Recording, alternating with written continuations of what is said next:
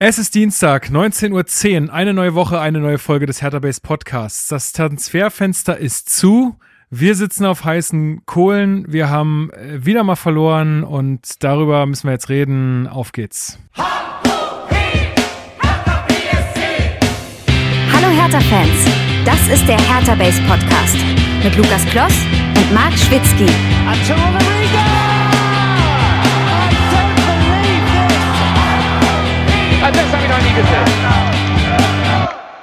Und damit herzlich willkommen zum Hertha Base Podcast. Mein Name ist Lukas. Ich bin wie immer euer Moderator dieser blau-weißen Fußballsendung und an meiner virtuellen Seite wie immer Fanexperte und Chefredakteur von Hertha Base, Marc Schwitzky. Ich grüße dich. Hi. Hi. Stimmung ist ein bisschen gedrückt, bin ich ehrlich. Ja, kann man so sagen. Ich, krieg jetzt nicht die, das Showgesicht auf bislang. Mal gucken, ob es noch anders wird. Aber ja, ähm, hilft ja dann doch immer diese kleine Therapiestunde. Äh, euch da draußen hoffentlich dann auch. Mal gucken, wir kriegen das schon gemeinsam hin. Yay, Ja. Chaka. Also ich habe ja gesagt, es ist jetzt äh, kurz nach 19 Uhr, also 19.11 Uhr, um genau zu sein. Es ist äh, bisher noch nicht viel verkündet worden. Der Ladebalken ist noch immer auf 22 Prozent und wir fragen uns gerade, what the fuck? Und ähm, darüber wollen wir natürlich auch sprechen. Und zwar haben wir äh, uns wieder einen Gast eingeladen und ihr kennt seine Stimme schon vom letzten Mal. Ähm, ich habe auch äh, von ihm ein kleines äh, bisschen was auf Soundboard gebastelt. Achtung. Insofern, hau he auf eine bessere Zukunft. Ich glaube, den werde ich äh, häufiger mal verwenden. Ich grüße dich, Tobias aka Puma. Ja, schönen guten Tag in die Runde. Ja, Hallo, danke für die Einladung. ja, gerne. Äh, vielleicht kannst du den Leuten mal erklären, warum man dich Puma nennt. Sag, Ja, lange Geschichte. Nee, Quatsch, ist gar nicht so lang. Ähm, ich habe einen älteren Bruder, der ist drei Jahre älter und als ich zur Welt kam, kannte der noch nicht so viele Worte, aber ein Wort, das er gut kannte, war Puma, weil er in einer Lucky Luke Folge vorkam. Und das hat ihn so begeistert und dann hat er immer Puma Puma gesagt. Und als ich zur Welt kam, haben meine Eltern ihn gefragt, wie denn der Bruder heißen soll. Und wie gesagt, da er nicht so viele Worte kannte, hat der Puma gesagt und seitdem ist es tatsächlich so geblieben. Ähm, also Freunde haben mich so genannt, später dann auch Lehrer, äh, meine Arbeitskollegen nennen mich so, also eigentlich nennt mich jeder so. alles klar. Irgendwie hat sich das etabliert. Dann äh, nennen wir dich ab jetzt auch so äh, und vergessen einfach deinen richtigen Namen. Bitte. Ja, schön, dass äh, du dabei bist. Du warst ja unser Außenreporter beim letzten Mal und diesmal sozusagen jetzt äh, mittendrin statt nur dabei. Ähm, boah, den Spruch gibt's auch schon lange nicht mehr, ne? Oder gibt's den noch? Gibt ja auch kein DSF mehr. Nee, richtig, aber Ich weiß nicht, ob du es mitbekommen hast, Lukas. Nein. heißt jetzt ab, aber das, das habe ich jetzt auch erst letztes Mal mitbekommen, dass es jetzt äh, der Stahlwerk-Doppelpass ist. Ja, was ist das denn eigentlich? Das habe ich mich auch gefragt. Frag mich nicht. Stahlwerk war gedacht- früher auf Fritz eine Metal-Sendung, aber Ja, so hört sich das auch an, ja. ja. Naja, Naja. gut, dann äh, machen wir mal mit Feedback und Hausmitteilungen erstmal weiter, weil wir haben ja noch nichts, worüber wir personell so richtig reden könnten, zumindest noch nichts, was jetzt irgendwie brandaktuell ist. Ähm, und zwar hat mich Steven äh, gebeten, äh, ihr wisst schon, ähm, Hertha-Initiativen Steven, ist auch geil, Hertha-Initiativen Steven, den muss Also, es war eigentlich vorprogrammiert, dass der Mann sowas macht. Ja, ja. Der hat mich gebeten und zwar gibt es eine Podiumsdiskussion äh, mit der Politik am Freitag im Fanprojekt äh, zum ähm, Hertha-Stadion beziehungsweise zum Blau-Weißen Stadion. Äh, die ist nicht öffentlich, äh, Corona und so, ihr wisst. Ähm, das Thema ähm, wird äh, sein, ähm, äh, werden nochmal die Wahlprüfsteine sein. Also er hatte ja hier, glaube ich, auch schon mal berichtet, dass ähm, sie das, ähm, glaube für den Tagesspiegel, wenn ich mich nicht irre, äh, gemacht haben dass sie den äh, verschiedenen Parteien Wahlprüfsteine äh, geschickt haben. Das bedeutet einfach, ja, deren Position zum neuen Hertha-Stadion abgefragt haben. Und ähm, das kann man auch alles nachlesen auf blau-weißes-stadion.berlin. Ich verlinke euch das auch gerne nochmal.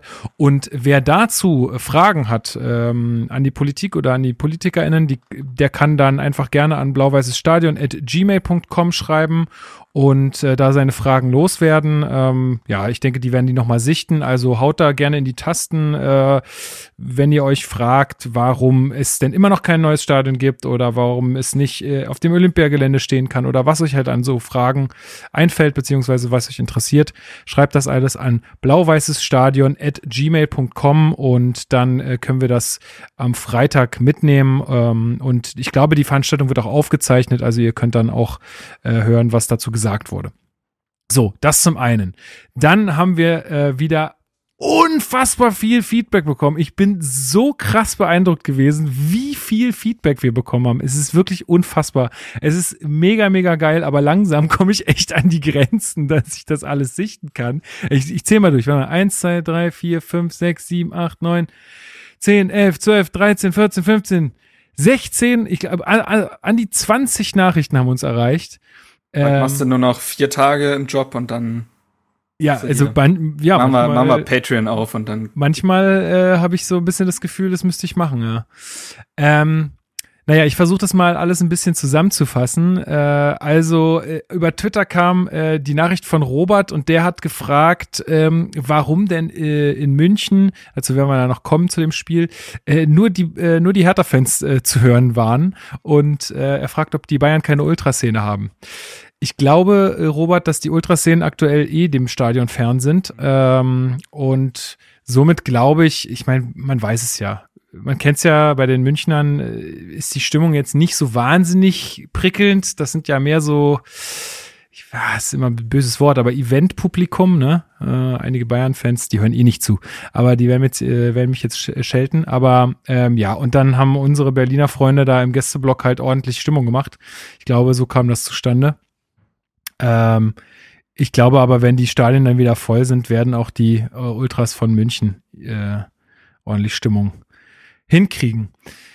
Über Instagram haben uns geschrieben Lena, Lukas, Jakob, Markus und David und äh, alle total nettes Feedback äh, abgegeben. Und äh, sie haben uns auch nochmal äh, Props gegeben dafür, dass wir gendern und äh, dass wir das auch nochmal so erklären. Und äh, vielen, vielen Dank auch äh, für die warmen Worte da. Äh, ist ja dann doch echt äh, heiß gekocht alles gewesen. Und deswegen ähm, ist es schön, da auch nochmal so positives Feedback zu, zu, zu kriegen. Ähm, also mega, äh, vielen, vielen Dank. Dann haben Cedric, Marcel und Andreas ihre ganzen Gedanken zum Bayern-Spiel äh, mit uns geteilt. Das kann ich natürlich jetzt hier äh, definitiv nicht alles vorlesen, aber wir werden das natürlich auch, oder ich, wenn ich sowas lese, dann verarbeite ich das dann natürlich auch irgendwie in unserer späteren Analyse. Also ähm, auch da vielen, vielen Dank dafür und das könnt ihr auch weiterhin gerne machen. Äh, ich finde das spannend, da auch eure Sichtweisen auf bestimmte Sachen zu sehen oder zu lesen. Und äh, Gina, Dennis und Dominik äh, haben uns geschrieben, dass sie unsere Folge unbedingt jeden Montag eigentlich brauchen, um äh, klarzukommen. Und es kamen auch schon so vereinzelte Nachrichten, sag mal, Montag, hallo? Wo ist, wo ist die Folge? So ungefähr wie, hallo, Transferfenster zu, wo sind die Spieler? Äh, Aber das hätten wir auch besser wissen müssen, Lukas, weil wir haben ja gedacht, dumm wie wir sind, dass wir die Folge am Dienstagabend nach der Transferperiode machen. Wir wissen ja aber, äh, durch den Podcast-Fluch, dass Transfers immer erst nach unserer Podcast-Folge äh, öffentlich gemacht werden. So ist es. Also dementsprechend tut uns das an der Stelle auch einfach leid. Ne? Also das muss man ganz klar sagen, das war unser Fehler. ähm, die 22 Prozent, das ja, ja ähm, nehmen wir auf unsere muss Kappe. Mahnmal, muss, muss ein Mahnmal für uns sein als Podcast und äh, da werden wir uns bessern. Ja, genau. Nee, aber äh, freut uns natürlich sehr, dass ihr da, äh, dass ihr das auch so ähm, als ähm, ja, als äh, positiven Impuls nehmt hier äh, diese ganzen äh, Folgen, die wir hier mal aufnehmen. Äh, und ähm, ja, wir haben ja dann mal auf Twitter rumgefragt, hey, sollen wir es irgendwie trotzdem am Montag machen oder sollen wir dann lieber bis Dienstag warten, bis die Transfers durch sind? Und da war dann doch ein sehr eindeutig, dass wir es lieber heute machen sollen. Hat jetzt mir auch besser in den Kram gepasst und ich glaube dir, Puma, auch. Insofern jo. alles gut gegangen. Ähm, Genau, und äh, David hat auch nochmal geschrieben, äh, der hat gesagt, falls wir irgendwas Positives in dieser Sendung sagen wollen, dann sollen wir doch bitte die Auswärtsfans in München erwähnen. Das sei ja. hiermit getan, haben wir ja schon gesagt. Äh, äh, glaube, können wir später auch nochmal sagen, dass äh, die waren echt gut zu hören im, äh, im TV. So, dann ähm, hat uns Bob eine Mail zukommen lassen und der hat geschrieben, dass er diese ähm, Einspieler mit den BeobachterInnen von den anderen Vereinen total super findet und dass er fast schon Sympathien entwickelt und dass er das gar nicht gut findet. Oh, oh. Aber äh, oh, oh. ja, zeigt ja auch, dass, äh, dass das alles äh, super coole Leute sind. Auch da nochmal vielen Dank an alle, die da immer von euch äh, mitmachen da draußen und äh, sich bereit erklären, auch von den anderen Vereinen. Das ist echt äh, sehr, sehr cool. Er schreibt auch, dass ähm, unser Podcast bei Google Podcast Podcasts bei ihm nicht mehr angezeigt wird. Ähm, ich habe mal selber nachgeguckt, bei mir wird er noch angezeigt. Vielleicht, äh, wenn das ein Problem noch andere von euch haben, einfach den Podcast nochmal neu abonnieren. Vielleicht äh, ist da irgendwas, hat sich da was verschluckt. Genau. Äh, und äh, Rudi hat uns auch nochmal ähm, geschrieben und der hatte vielleicht noch eine zweite Erklärung, warum so wenig Fans im Stadion waren gegen äh, Wolfsburg. Und zwar meinte er, dass er massive Probleme hatte beim äh, Ticketkauf. Ich weiß nicht, äh, Puma, du warst ja auch da. Hast du das irgendwie auch mitbekommen? Nö, überhaupt nicht. Das lief super reibungslos. Also ich habe es online gemacht. Ging ja auch. Und auch mit, mit welchem Login? Also du, weil er hatte geschrieben, dass er so ein bisschen Probleme hatte mit irgendwie den Logins und dann irgendwie äh, wusste er das, das Passwort nicht mehr und. Das war vielleicht ein bisschen verwirrend. Also ich habe mich einfach neu registriert, musste nur, also die fragen nach einem Username sozusagen. Mhm. Und ähm, das klingt ein bisschen so, als ob man schon hätte angemeldet sein müssen. Es ah. gab kein extra Feld, um sich neu zu registrieren. Ah, okay, das kann natürlich das Problem gewesen sein. Das ist ein bisschen verwirrend an der Stelle. Einfach eingeben und weiter geht's. Naja, auf jeden Fall ähm, ist das eine ganz gute Vorlage, um mal äh, die neue Hertha-ID anzusprechen. Und zwar müssten eigentlich alle, die irgendwie mal bei Hertha registriert worden waren, äh, so eine Mail bekommen haben mit jetzt die neue Hertha-ID äh, eingeben oder jetzt akt äh, aktivieren oder so. Äh, das ist dann sozusagen die ID für alles. Also ihr könnt euch damit dann äh, im Fanshop äh, die Fanartikel kaufen, ihr könnt dann damit die Tickets kaufen zu den Spielen. Das waren ja vorher alles so getrennte Systeme, das ist jetzt alles eins. Ich habe das versucht tatsächlich, das ist schon ein paar Tage her und ich warte immer noch auf meine Bestätigungsmail. Also, vielleicht muss ich auch nochmal versuchen. Vielleicht. Hast du mal geguckt, ob die bei 22 Prozent steht, die Anfrage, oder? ja, keine Ahnung. Aber also. Übrigens ist der Folgentitel damit schon klar, ne? Also, es ist ja. Ist schon klar, ja, klar.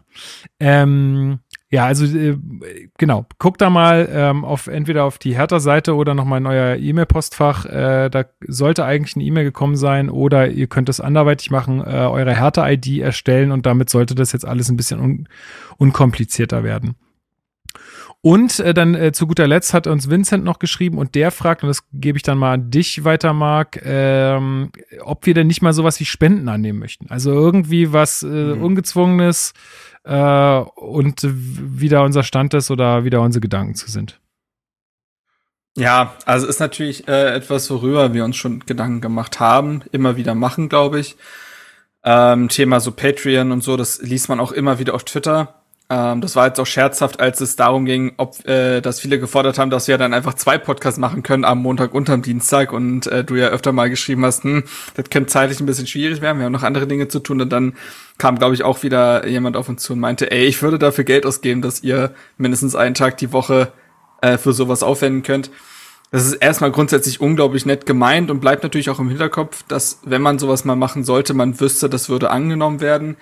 Äh, da steht jetzt nichts akut in den Startlöchern, aber vielleicht sollten wir uns da noch mal konkretere Gedanken machen und dann wird das vielleicht so eine Sache. Das Ding ist natürlich, dass man das eine ist so eine Art Trinkgeld, ne, wo die Leute einfach so eine gewisse Dankbarkeit einfach irgendwie zeigen wollen dafür, dass wir das äh, seit so vielen Jahren machen. Das andere ist, das äh, ist sowas wie Patreon, wo man ja oft sowas wie auch Zusatzinhalte liefern sollte zumindest, dass die Leute was für ihr Geld auch in irgendeiner Weise bekommen.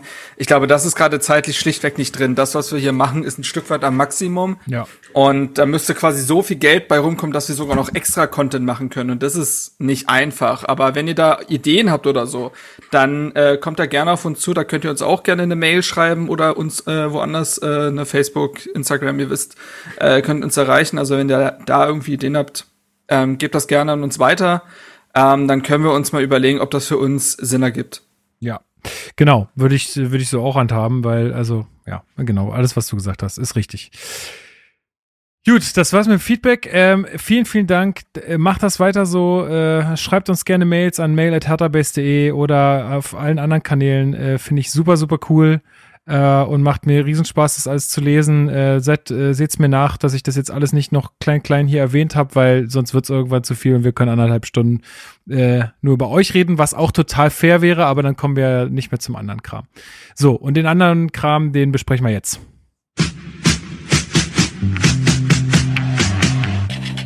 Hertha News.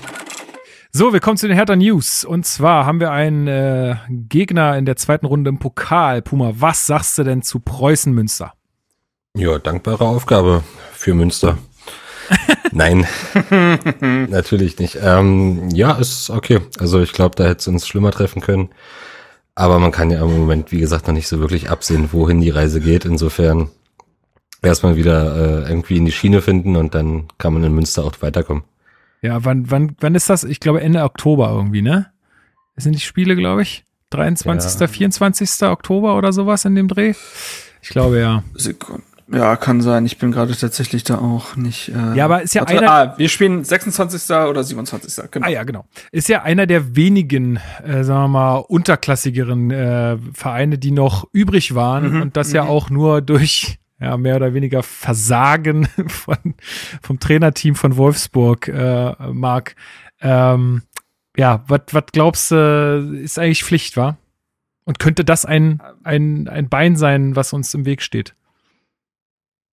Grundsätzlich natürlich immer, ne? Also ähm, wir kennen Hertha im Pokal, man hat sich auch gegen Meppen durchaus schwer getan, die ja theoretisch auch Regionalligist waren, weil sie ja eigentlich sportlich abgestiegen waren aus der dritten Liga. Ähm, Preußen Münster ist ebenso Regionalligist, ähm, oder nicht ebenso, aber ist Regionalligist. Ähm, das ist eine Pflichtaufgabe, brauchen wir gar nicht drüber reden. Also die sind sehr gut in die Liga gestartet, haben bislang alle ihre vier Spiele gewonnen. Das heißt, die haben natürlich ein Stück weit irgendwo auch Selbstvertrauen und trotzdem Jimmy. ist das erste gegen vierte Liga. Ja, also das, ähm, da gibt's gar kein Vertun. Ist natürlich insofern eine schöne Geschichte, weil es ja ein Wiedersehen geben wird mit äh, Preußen Münsters Manager ähm, Peter Niemeyer, Party Peter, ähm, Aufstiegskapitän, verdienter Spieler, äh, bis heute, glaube ich, mit dem Verein verbunden, wenn man das äh, das spürt man durchaus, hat ja damals auch bei dieser gemeinsamen Hertha-Videoaktion mitgemacht. Also, das ist, glaube ich, die schönste Geschichte daran. Und ansonsten geht's nur darum, weiterzukommen. Wenn man schon die Erfolgserlebnisse in der Liga nicht hat, dann sollte man doch zumindest so weit wie möglich im Pokal kommen. Ja, ist dann auf jeden Fall dankbar. Ich glaube, äh, Union hat dann äh, noch, wen haben die bekommen? Waldorf Mannheim, äh, auch Drittligist. Ja. Ähm, also ja. Ein paar Top-Duelle, ne? So, also so ein paar Erstligaduelle gibt's ja, ne? Mit Gladbach, Bayern, Bochum, Augsburg.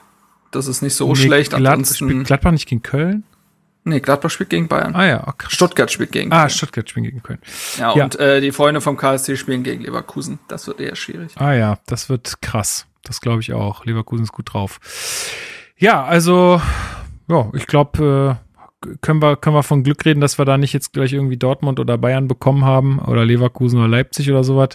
Insofern äh, sollte das auf jeden Fall äh, machbar sein. So, wie sieht's aus, Leute? Habt ihr schon noch mal auf Twitter geguckt? Ich hab, hab ja, das ja gerade nicht. Nicht. Weiter. Ach Gott. Nicht. Gibt's doch nicht. Naja, gut, okay. Dann äh, würde ich sagen, machen wir erstmal weiter mit der Spielanalyse und äh, kommen dann später nochmal zu den Transfers. Ist das in Ordnung für euch? Jo. Bleibt uns nichts anderes übrig, ne? So ist es.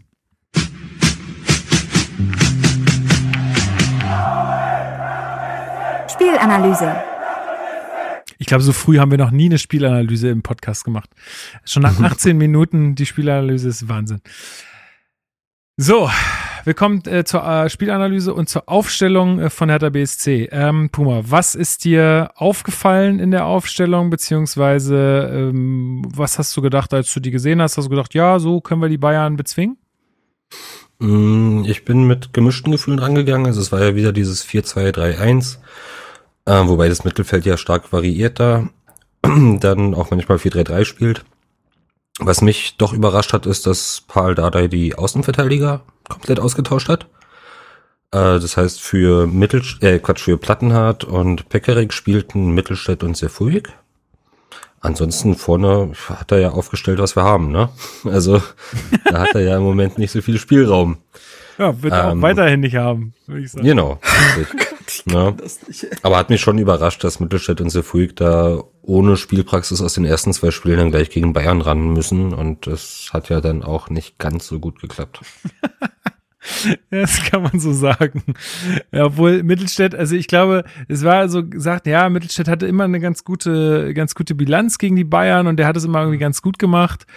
Ähm, tja, irgendwie. Wahrscheinlich war es das, ja. Vielleicht, also plus, keine Ahnung, ja. Ähm, plus, dass äh, Pekarik an den ersten zwei Spieltagen ja alles andere als gut aussah und Bayern ja noch mal schnellere Außen hat, sodass äh, Seefolk da grundsätzlich vom Tempo her mehr entgegenhalten konnte eigentlich. Ähm, Ja. Das war, denke ich mal, die Idee. Ähm, ja, Sefuig ist halt immer so seltsam ein bisschen, ne? Also der wird einfach nicht beachtet und dann auf einmal spielt er in der Startelf.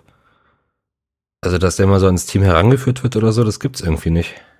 Ja, naja, eigentlich ist er ja auch mit der, also mit den Ambitionen müsste er eigentlich ja auch äh, da sein oder das, das ist ja eigentlich auch das, äh, was das Ziel war, dass Peter Pekarek da noch spielt. Das hat ja eh irgendwie keiner gedacht, als er kam. Also er ist ja auch irgendwie so ein bisschen das äh, bisher noch ein uneingelöstes Versprechen.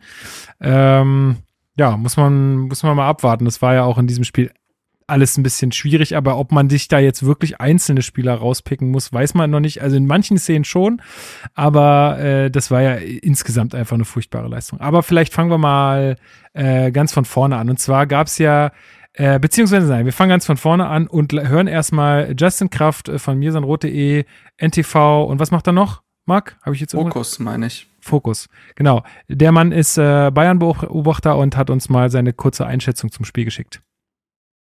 Servus, liebe Hertha Base Community. Ja, ähm, 5 zu 0 ist es am Ende geworden. Ich hatte ja noch prophezeit, dass äh, Paul Dardai eigentlich immer dazu in der Lage war, seine Mannschaft ja gut einzustellen auf die Bayern. Ähm, hat diesmal nicht funktioniert. Ich glaube, ähm, die Gründe liegen bei Hertha BSC ein Stück weit auch auf der Hand und ähm, ja, das ist das resultiert so ein bisschen auch aus den letzten ein bis zwei Jahren.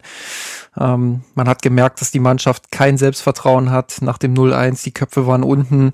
Ähm, ja, man, man hat kein Aufbäumen gesehen auf dem Platz. Ähm, spätestens in der zweiten Halbzeit, als dann der Nackenschlag mit dem 0 zu 3 kam, ja, war die Mannschaft komplett gebrochen. Ähm, das war von außen betrachtet schon ähm, relativ äh, erschreckend, das so zu sehen, wie, wie wenig Hertha entgegenzusetzen hatte.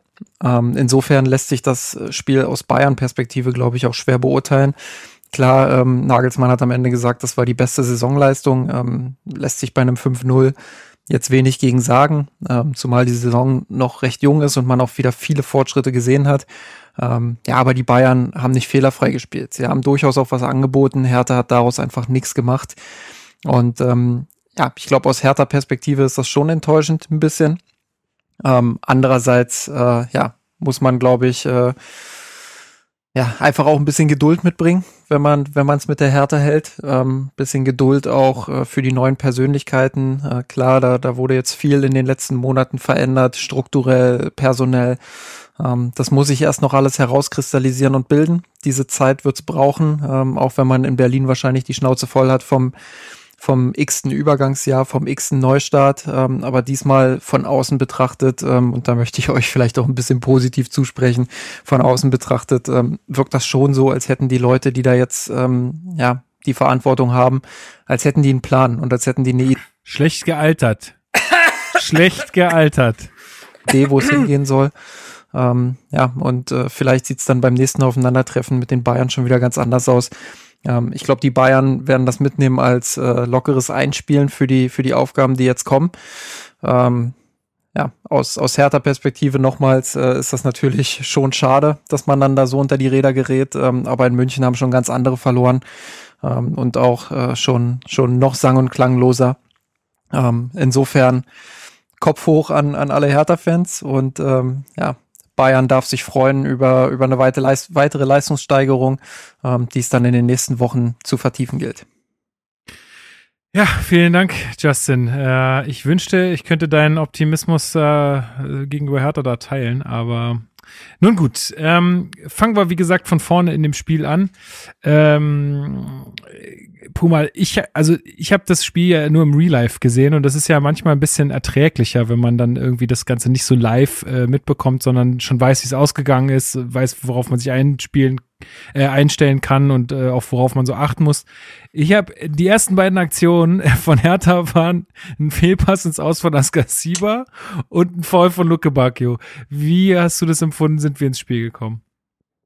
Ja, das war von vornherein keine gute Leistung. Also ähm, ich habe die ersten fünf Minuten tatsächlich noch so ein paar positive Notizen. Ne? Da gab es ja auch dann gleich die Chance von Selke, wo der alleine gegen Neuer zurennt. Und Aber muss er halt da einfach- nicht, muss er da nicht äh, länger hingehen oder Muss noch einen du- Schritt machen, klar. Ja. Der muss noch einen Schritt machen und dann hat er die freie Wahl, wo er einschiebt. Aber da hat er sich in die Hosen gemacht. Sportler-Schokolade oder wie? Genau, so sagt Dardai, ja. Nee, aber an sich, also wie gesagt, so die ersten fünf Minuten hatte ich mir noch positiv äh, was notiert. Wir standen noch relativ ordentlich. Ähm, und vor allem fand ich, also muss ich mal Nagelsmann an der Stelle widersprechen, ich fand Bayern wirklich nicht gut. Das klingt ein bisschen komisch, aber die haben sich das Ganze erstmal angeschaut. Die hatten gar keinen Bock so richtig am Anfang.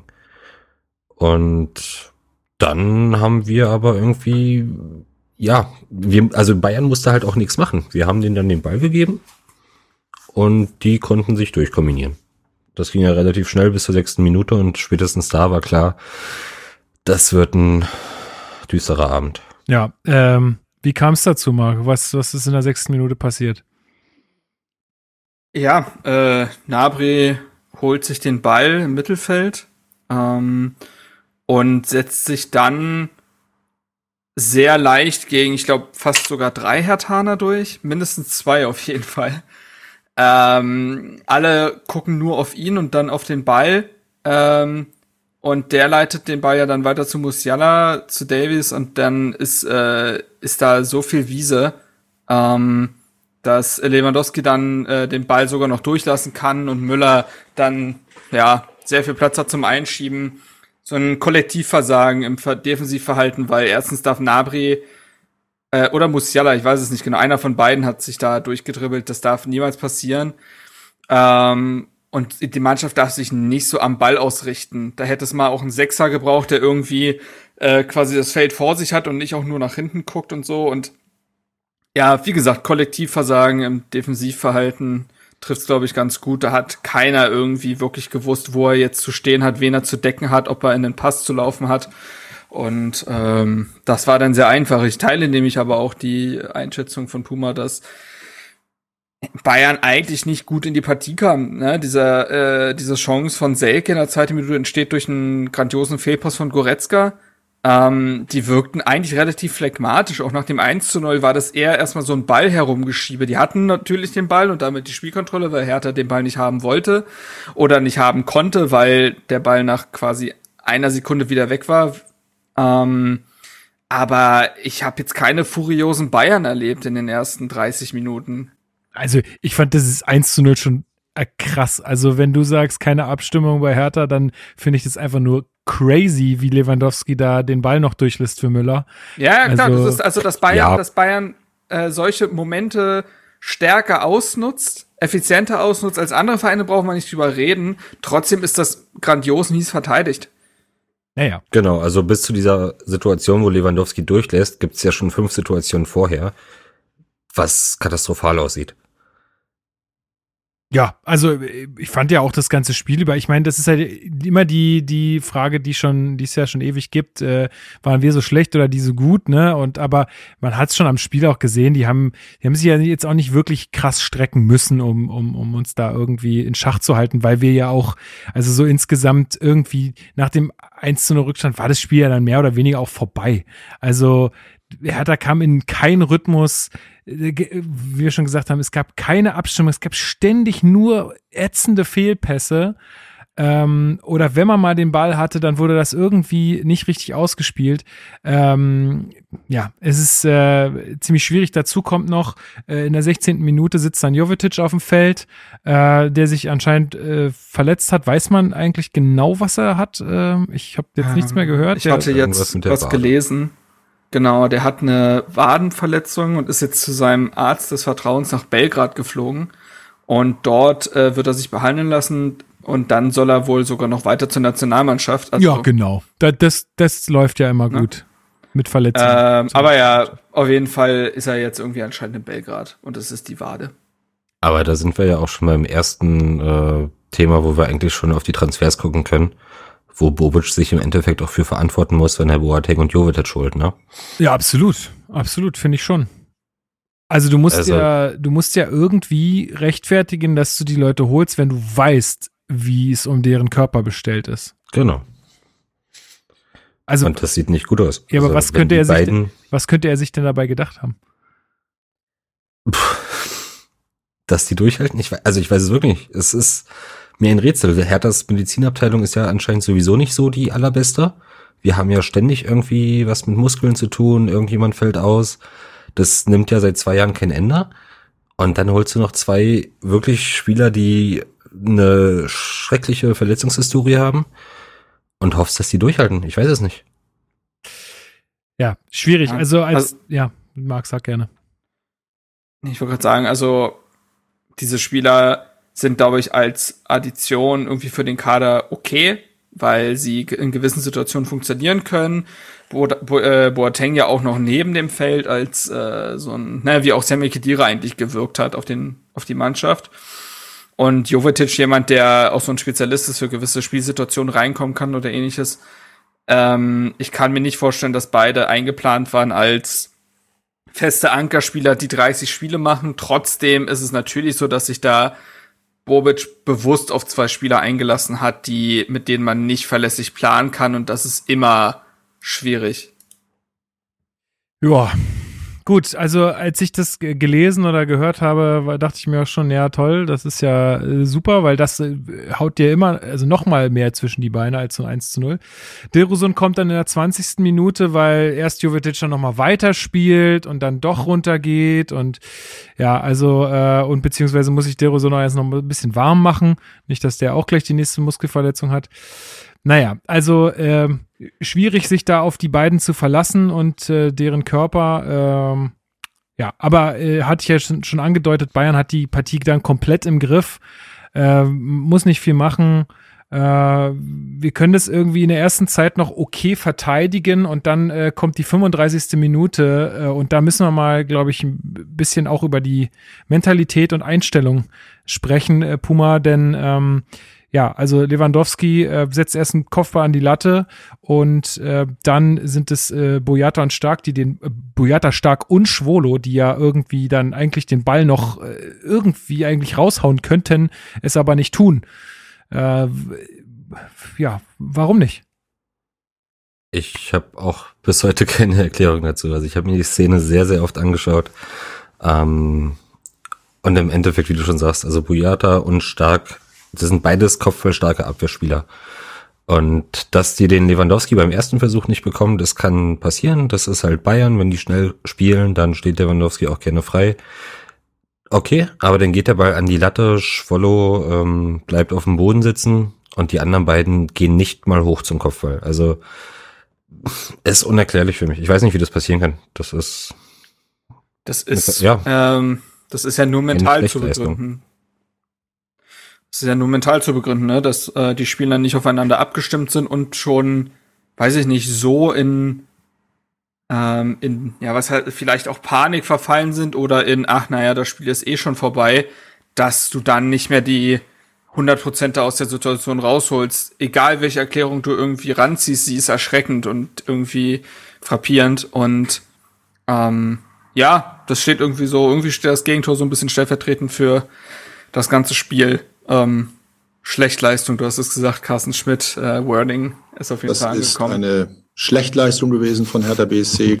so. Ähm, und ab da, ganz, also das ist tatsächlich, ab da verfällt man auch in so einen, ich weiß nicht, wie es euch ging, aber da verfällt man in so einen Modus. Manchmal hat man diese Spiele, wo man so abgeschossen wird, wo man das ganze Spiel nur noch so apathisch wahrnimmt und auch gar nicht mehr so richtig auf die Gegentore und ihre Entstehung achtet, weil es ist ja dann tatsächlich Bums. Also, äh, aber das ist, ob es ja. Das ist ja genau das, was ich vorhin angesprochen habe. Also das ist eigentlich so schade, weil bis zu dem Zeitpunkt war das Spiel überhaupt noch nicht verloren, in meinen Augen. Ich hatte mir notiert, dass Bayern erstaunlich wenig presst. Also die standen nicht gerade sehr hoch, wie das sonst ist, wenn Hertha gegen Bayern spielt. Ähm, das war jetzt nicht so, dass ich sage, Bayern dominiert Hertha hier und muss 3-0 führen, überhaupt nicht.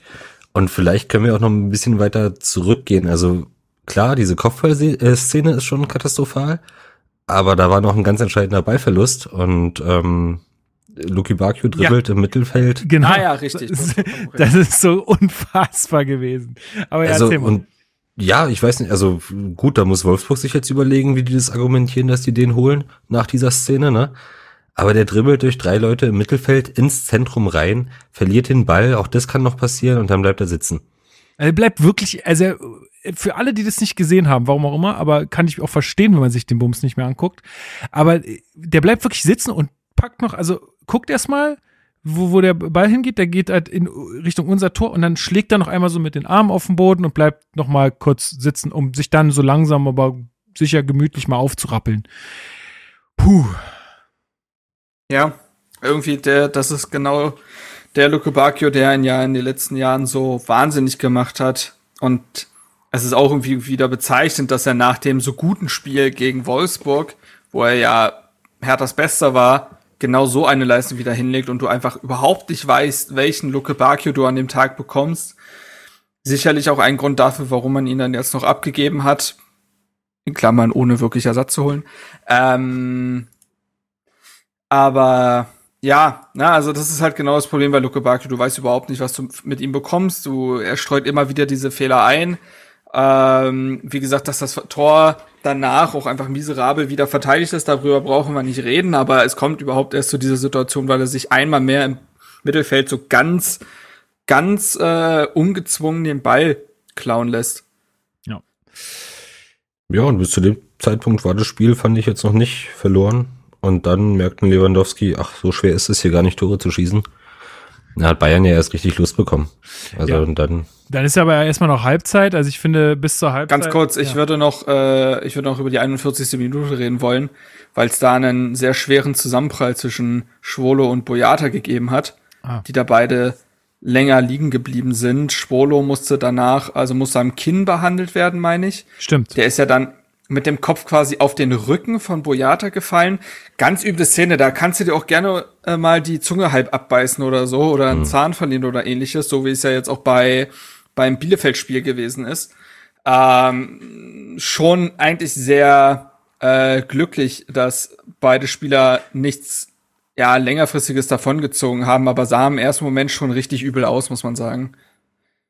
Ja. Und ein und ein äh, mein Beileid für ähm, für Körber, der sich jetzt gefühlt schon, weil bei Schwolo gab es schon drei, vier Mal in seiner Hertha-Zeit so Szenen, wo er fast raus musste, weil er irgendwas sich getan hat und Körber hat sich jedes Mal warm gemacht und dachte, dachte sich wahrscheinlich schon so, ey, tut mir wirklich leid für den Alex, aber Bundesliga-Debüt wäre halt schon geil. Und er musste sich jedes Mal wieder hinsetzen. ist irgendwie auch Oh, bezeichnend das für seine Zeit in Echt Berlin. richtig Ja, bitter.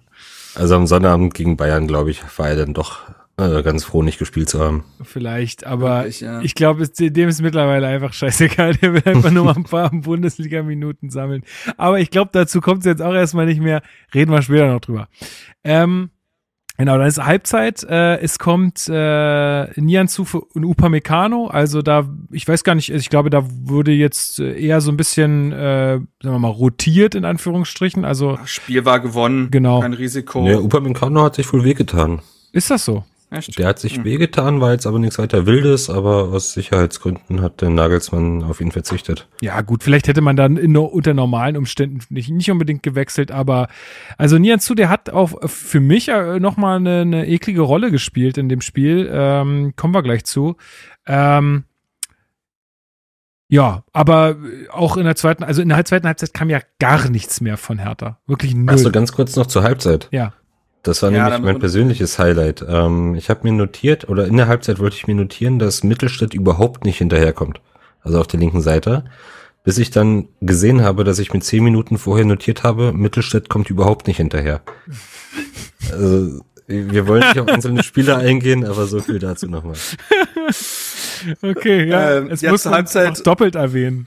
Ähm, zur Halbzeit wollte ich noch sagen, dass man da ja zumindest schon den O-Ton von Dada quasi liefern kann, der gesagt hat, dass äh, in der Kabine eine gespenstische Stimmung geherrscht hätte, dass die Mannschaft wohl sein. es gab wohl keinerlei Aufbäumen, es gab keinen Spieler, der gesagt hat, Jungs, jetzt, ne, also dieses, selbst, es sind ja immer dieselben Plattitüden, wenn man sich irgendwelche Dokus anguckt, äh, wie es in der Bundesliga-Kabine ist, ist es nicht anders in der, als in der Kreisklasse, aber sowas gab es auch nicht, also die Mannschaft hatte wohl schon fast Angst, wieder aufs Feld zu gehen.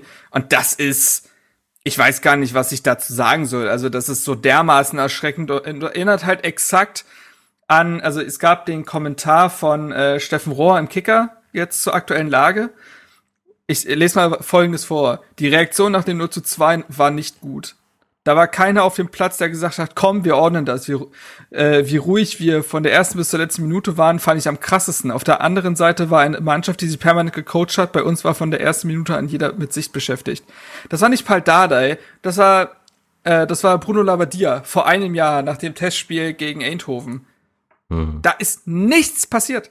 Gar nichts. Also es, es, was ich auch so erschreckend finde, weil man hatte ja eigentlich äh, dieses, diesen fast schon Lerneffekt ja in, während des Klassenerhalts, wo man das Gefühl hatte, aha, die Mannschaft weiß jetzt, worum es geht. Die Mannschaft ist jetzt auch eine Mannschaft. Diese sehr schlimme Situation hat sie zusammengeschweißt. Davon ist nichts hängen geblieben. Die wurden einmal geblitzdings im Sommer und ja, es Das geht alles von so, vorne ne? los. Das scheint so. Ja, es Der ist halt, Bericht war also sehr ich gut hab, übrigens im Kicker. Ja, absolut. Ähm, kann man auch online lesen, also gerne nachlesen. Ähm, und was ich, mir ist so eingefallen, also die Mannschaft wirkt so ein bisschen wie, als ob sie Prüfungsangst hätte. Na, also äh, sagen wir mal, du, du studierst oder hast äh, bist in der Schule und du lernst auch eifrig und äh, in der, im Unterricht funktioniert das auch alles und dann kommt die Klausur, dann wird's ernst und bei Hertha ist dieses Lernen die Vorbereitung, da lief ja alles tippitoppi. Aber dann kommt das erste Pflichtspiel und dann kommt die erste Situation, die dir nicht so behagt, als du das 1 zu 1 gegen Köln bekommst. Und ab diesem einem, diesem einem Nicht-Erfolgserlebnis ist wieder alles zusammengebrochen und es gibt kein Selbstbewusstsein mehr. Das ist, also, Ja. das Wort erschreckend wurde heute schon oft benutzt und ich muss es trotzdem noch mal benutzen. Mir fällt langsam auch kein anderes Adjektiv dazu ein. Ja, wa- was ich halt auch so krass finde, du siehst halt wirklich, also du hast es bei, bei Köln, beim Spiel gegen Köln gesehen, bei, bei Wolfsburg ist mir jetzt nicht so wahnsinnig krass aufgefallen, aber äh, jetzt auch wieder gegen Bayern, wie viel aggressiver und wie viel präsenter unsere Gegner sind, ist echt unfassbar. Also die setzen nach, die sind ständig da, ich meine, klar, man kennt das auch von den Bayern, auch vom, vom, von dem Kimmich, der Ball rollt fast ins Aus, der sprintet dahin, grätscht den nochmal weg, völlig, Ja, völlig sinnlos, ja. Aber der macht das einfach, weil er Bock hat und weil er einfach Kraft hat und weil er das irgendwie loswerden muss, anscheinend. Und das würdest du von dem Hertha-Spieler aktuell nie sehen. Auf keinen Fall. Das würde nicht passieren Und- einfach. Ja, also wir werden ja noch ein Endfazit ziehen, deswegen würde ich vielleicht auch weitermachen, weil Ja. wir werden, glaube ich, wie gesagt, noch mal übergeordnet darüber reden. Ja. Ähm, zweite Halbzeit, ja, ich sag mal so, äh, hat jetzt eher ans Köln-Spiel erinnert. Äh, ergo, es ist jetzt nicht unbedingt besser geworden, sondern eher schlechter. Wir haben ja gerade drüber gesprochen, wie die Mannschaft anscheinend in der Kabine war. So kam sie auch raus in der 49. Dann das 3 zu 0 durch Musiala. Das geht, da geht ein äh, Fehler von Sefolk voraus, der sich denkt, am 61er gegen Bayern beim Stand von 0 zu 2 anfangen zu dribbeln. Ja, warum denn eigentlich nicht? Ja, vor allem gegen Müller. Ähm, richtig, ja. richtig gute Idee. Ja, also man weiß ja auch, dass Bayern insgesamt nicht so gut presst. Die nutzen sowas eher, eher selten. Ähm, so, und äh, siehst du, kam so schon Polizei vorbei. So illegal war die, war die Aktion von Seevolk. ähm, nee, aber jetzt mal im Ernst. Es ist, also, das zeigt noch mal, die waren mit dem Kopf gar nicht da. Also, das war ja eine völlig wilde Situation, die dir Seevolk nach der Partie in keiner Weise erklären kann, bin ich mir sicher. So, wenn die Videostudie machen und Dada fragt ihn, Deo, was war denn da los? Dann wird er auch nur mit den Schultern zucken und sagen, ja, weiß ich jetzt auch nicht mehr so genau, was da eigentlich war. So, Aber dann wann steht's halt willst du 3-0 denn- und dann, Wann willst du denn da sein, wenn nicht 18:30 gegen Bayern? Das ist es halt, das ne? musst du die Mannschaft fragen. Das ist es halt. Also eigentlich Bin- musst bin du eine Mannschaft nicht mehr motivieren, gegen Bayern richtig hart reinzuzocken. Einfach, einfach dein, das Spiel deines Das Lebens ja- abliefern zu wollen. Das war ja auch das Argument von Dada, dass er eigentlich gehofft hat, dass die Mannschaft, die in den ersten zwei Spielen noch ein Stück weit halt unter Druck stand, äh, punkten zu müssen, gegen Bayern absolut gar keinen Druck hat und dass das quasi dann wie so ein Bonusspiel ist. Und das hat in, der, in den vergangenen Jahren unter Dada ja eigentlich fast immer geklappt. Ich erinnere mich an eine Serie, wo Hertha, glaube ich, fast vier oder fünf Spiele am Stück nicht verloren hat gegen Bayern, wo man immer sehr honorige Leistung hatte, ja auch diesen Sieg damals im Olympiastadion. Ja, das ist mit der Mannschaft anscheinend so nicht möglich. crazy, richtig crazy. In der 51. Minute will ich nur mal kurz sagen, äh, muss Jansu für mich äh, gelb sehen auf jeden Fall, hält total drüber gegen Selke. Ähm, und in der 58. Minute fällt äh, Selke dann, also ringt Jansu Selke irgendwie zu Boden, also die haken sich da beide so ein bisschen Beide, also Äh, Selke beide- ist da kein Kind von Traurigkeit. Nee, genau. Also ich würde auch sagen, könnte man pfeifen, wenn man wollte, muss man aber nicht. Was dann halt nur total bescheuert ist, ist, dass Selke sich dabei eine Rippe bricht. Mehrere Rippen, ich weiß nicht, ich glaube eine war's. Ist ja egal. Auf jeden Fall ist er jetzt erstmal verletzt und ich meine, wie bitter ist das? Ähm, Drei ja, Wochen, ja, schreibt der Kicker. Ja, wenn das mal reicht, ne? Also ich meine, der muss ja dann erstmal reinkommen wieder und mit so einem Rippenbruch und so, ey, es ist Ja, alles. zumal der ja seine Vorgeschichte hat, ne? Mit den Rippen Mit der der Pneumothorax da. Genau, also der hatte ja schon mal da was irgendwie in der Gegend. Insofern, das ist eine ganz bittere Kiste. Aber wir haben ja noch ein paar Stürmer. Genau, wir haben ja genug Offensivleute äh, Leute da, äh, sollte alles kein Problem sein. Ähm, und ähm, dann meine nächste Notiz ist 60. Minute, wann auch sonst, äh, wechselt Dardai. Äh, und es kommen dann äh, Klünter für Selke, Belfodil für Luke Bacchio und Richter für Seevolk. Ja, ähm, hat das was gebracht? Ähm, geht so. Also im Kollektiv nicht. Würde ich, äh, würde ich ausschließen. Ähm, ich kann nur sagen, wir werden jetzt nicht große Einzelkritik machen, weil es sich einfach nicht lohnt. Trotzdem möchte ich Richter tatsächlich noch mal positiv hervorheben. Das war, der war nach der Einwechslung der einzige auf dem Feld, der noch irgendwie sich dagegen gestemmt hat, der natürlich genau wie alle anderen wusste, dass das verloren ist, aber dass man ja immer noch äh, erhobenen Hauptes aus diesem Stadion gehen will. Der hat Dinge versucht, der war aggressiv, der war mutig, der hat Aktionen gehabt aber war, wurde dann auch immer allein gelassen. Es gab mehrere Szenen, wo er am ersten Gegenspieler vorbei ist. Dann bräuchte er die Passoption, aber es ist halt niemand mehr mitgelaufen, weil steht ja schon 0-3. Ist ja egal. So, und der hat mir, der hat mir fast leid getan. So, weil du gemerkt hast, dass der noch was bewegen wollte. Der meinte, meinte auch irgendwie, glaube ich, im Einstiegsinterview, dass der wahnsinnig schlecht verlieren kann. Das hast du schon gemerkt. Also der war noch mal giftig. Ja, aber, ne, die, die Mitspieler dachten sich, komm, lass gut sein, Marco. In 30 Minuten ist Abpfiff und dann. Ja, die, äh, ich, nur der Vollständigkeit halber, weil ich finde, dass er einfach vom Platz gestellt äh, hätten werden, hätten werden müssen. Nee, keine Ahnung. Ja, irgendwie so. Der gehörte vom Platz gestellt, der Nianzu. In der 64. Minute. Ich weiß nicht, wie viel mehr man ein Textilvergehen begehen kann, aber der hat Belfodil fast ausgezogen und er sieht dafür ja, keine stimmt. gelbe. Das ist absolut Belfodil absurd. Vergehen. Genau.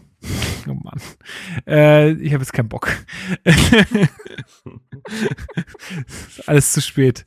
Äh, ja, aber also der gibt ja dann auch die Vorlage, glaube ich, zum 5-0 oder so. Ähm, ja. Aber der hätte schon längst nicht mehr auf dem Platz stehen dürfen. Also ich schwöre dir, ich habe das 4 zu 0, darüber müssen wir jetzt nicht im Detail reden, ich habe das 4 zu 0 in der, in der Zusammenfassung das erste Mal bewusst wahrgenommen. Echt? Weil ich im Spiel so da saß, ich hatte mein Mitbewohner, der ist äh, Frankfurt-Fan und äh, ein gemeinsamer Kumpel, der hat auch nichts mit, Bayern, äh, mit Hertha oder Bayern am Hut. Wir haben das zusammen geguckt und irgendwann lag ich halt dann nur noch da und hab mein Leid geschildert, wie es ist, Hertha-Fan zu sein und die beiden hat sich das halt irgendwie äh, pflichtbewusst über sich ergehen lassen und ja, ich habe also das wirklich das 4 zu 0 habe ich vorhin noch mal so gesagt, mir ach ja, richtig, da so ist das gefallen. Okay, mhm. Ja, war gar nicht mehr wirklich in Erinnerung gespeichert, weil es ja wie gesagt auch komplett egal war, war ja Makulatur, ob das jetzt 4 oder 5 0 losgeht. Aber trotzdem halt auch einfach null verteidigt, also wirklich so ja. komplette ja. Passivität, so ohne also ob's als ob es denen egal wäre, wie hoch das jetzt äh, hier noch ausgeht heute. Ja, es spricht ja schon für sich, dass äh, Hertha über 90 Minuten keine einzige gelbe Karte bekommen hat. Ja, muss man, kann man schon oh, auch so sehen. Umflexen. Ja, ja, aber ich weiß, was du meinst. Es, es war, nee, es war ja, es ist ja vollkommen richtig. Es gab keine Präsenz, keine Körperlichkeit, keine Giftigkeit im Spiel.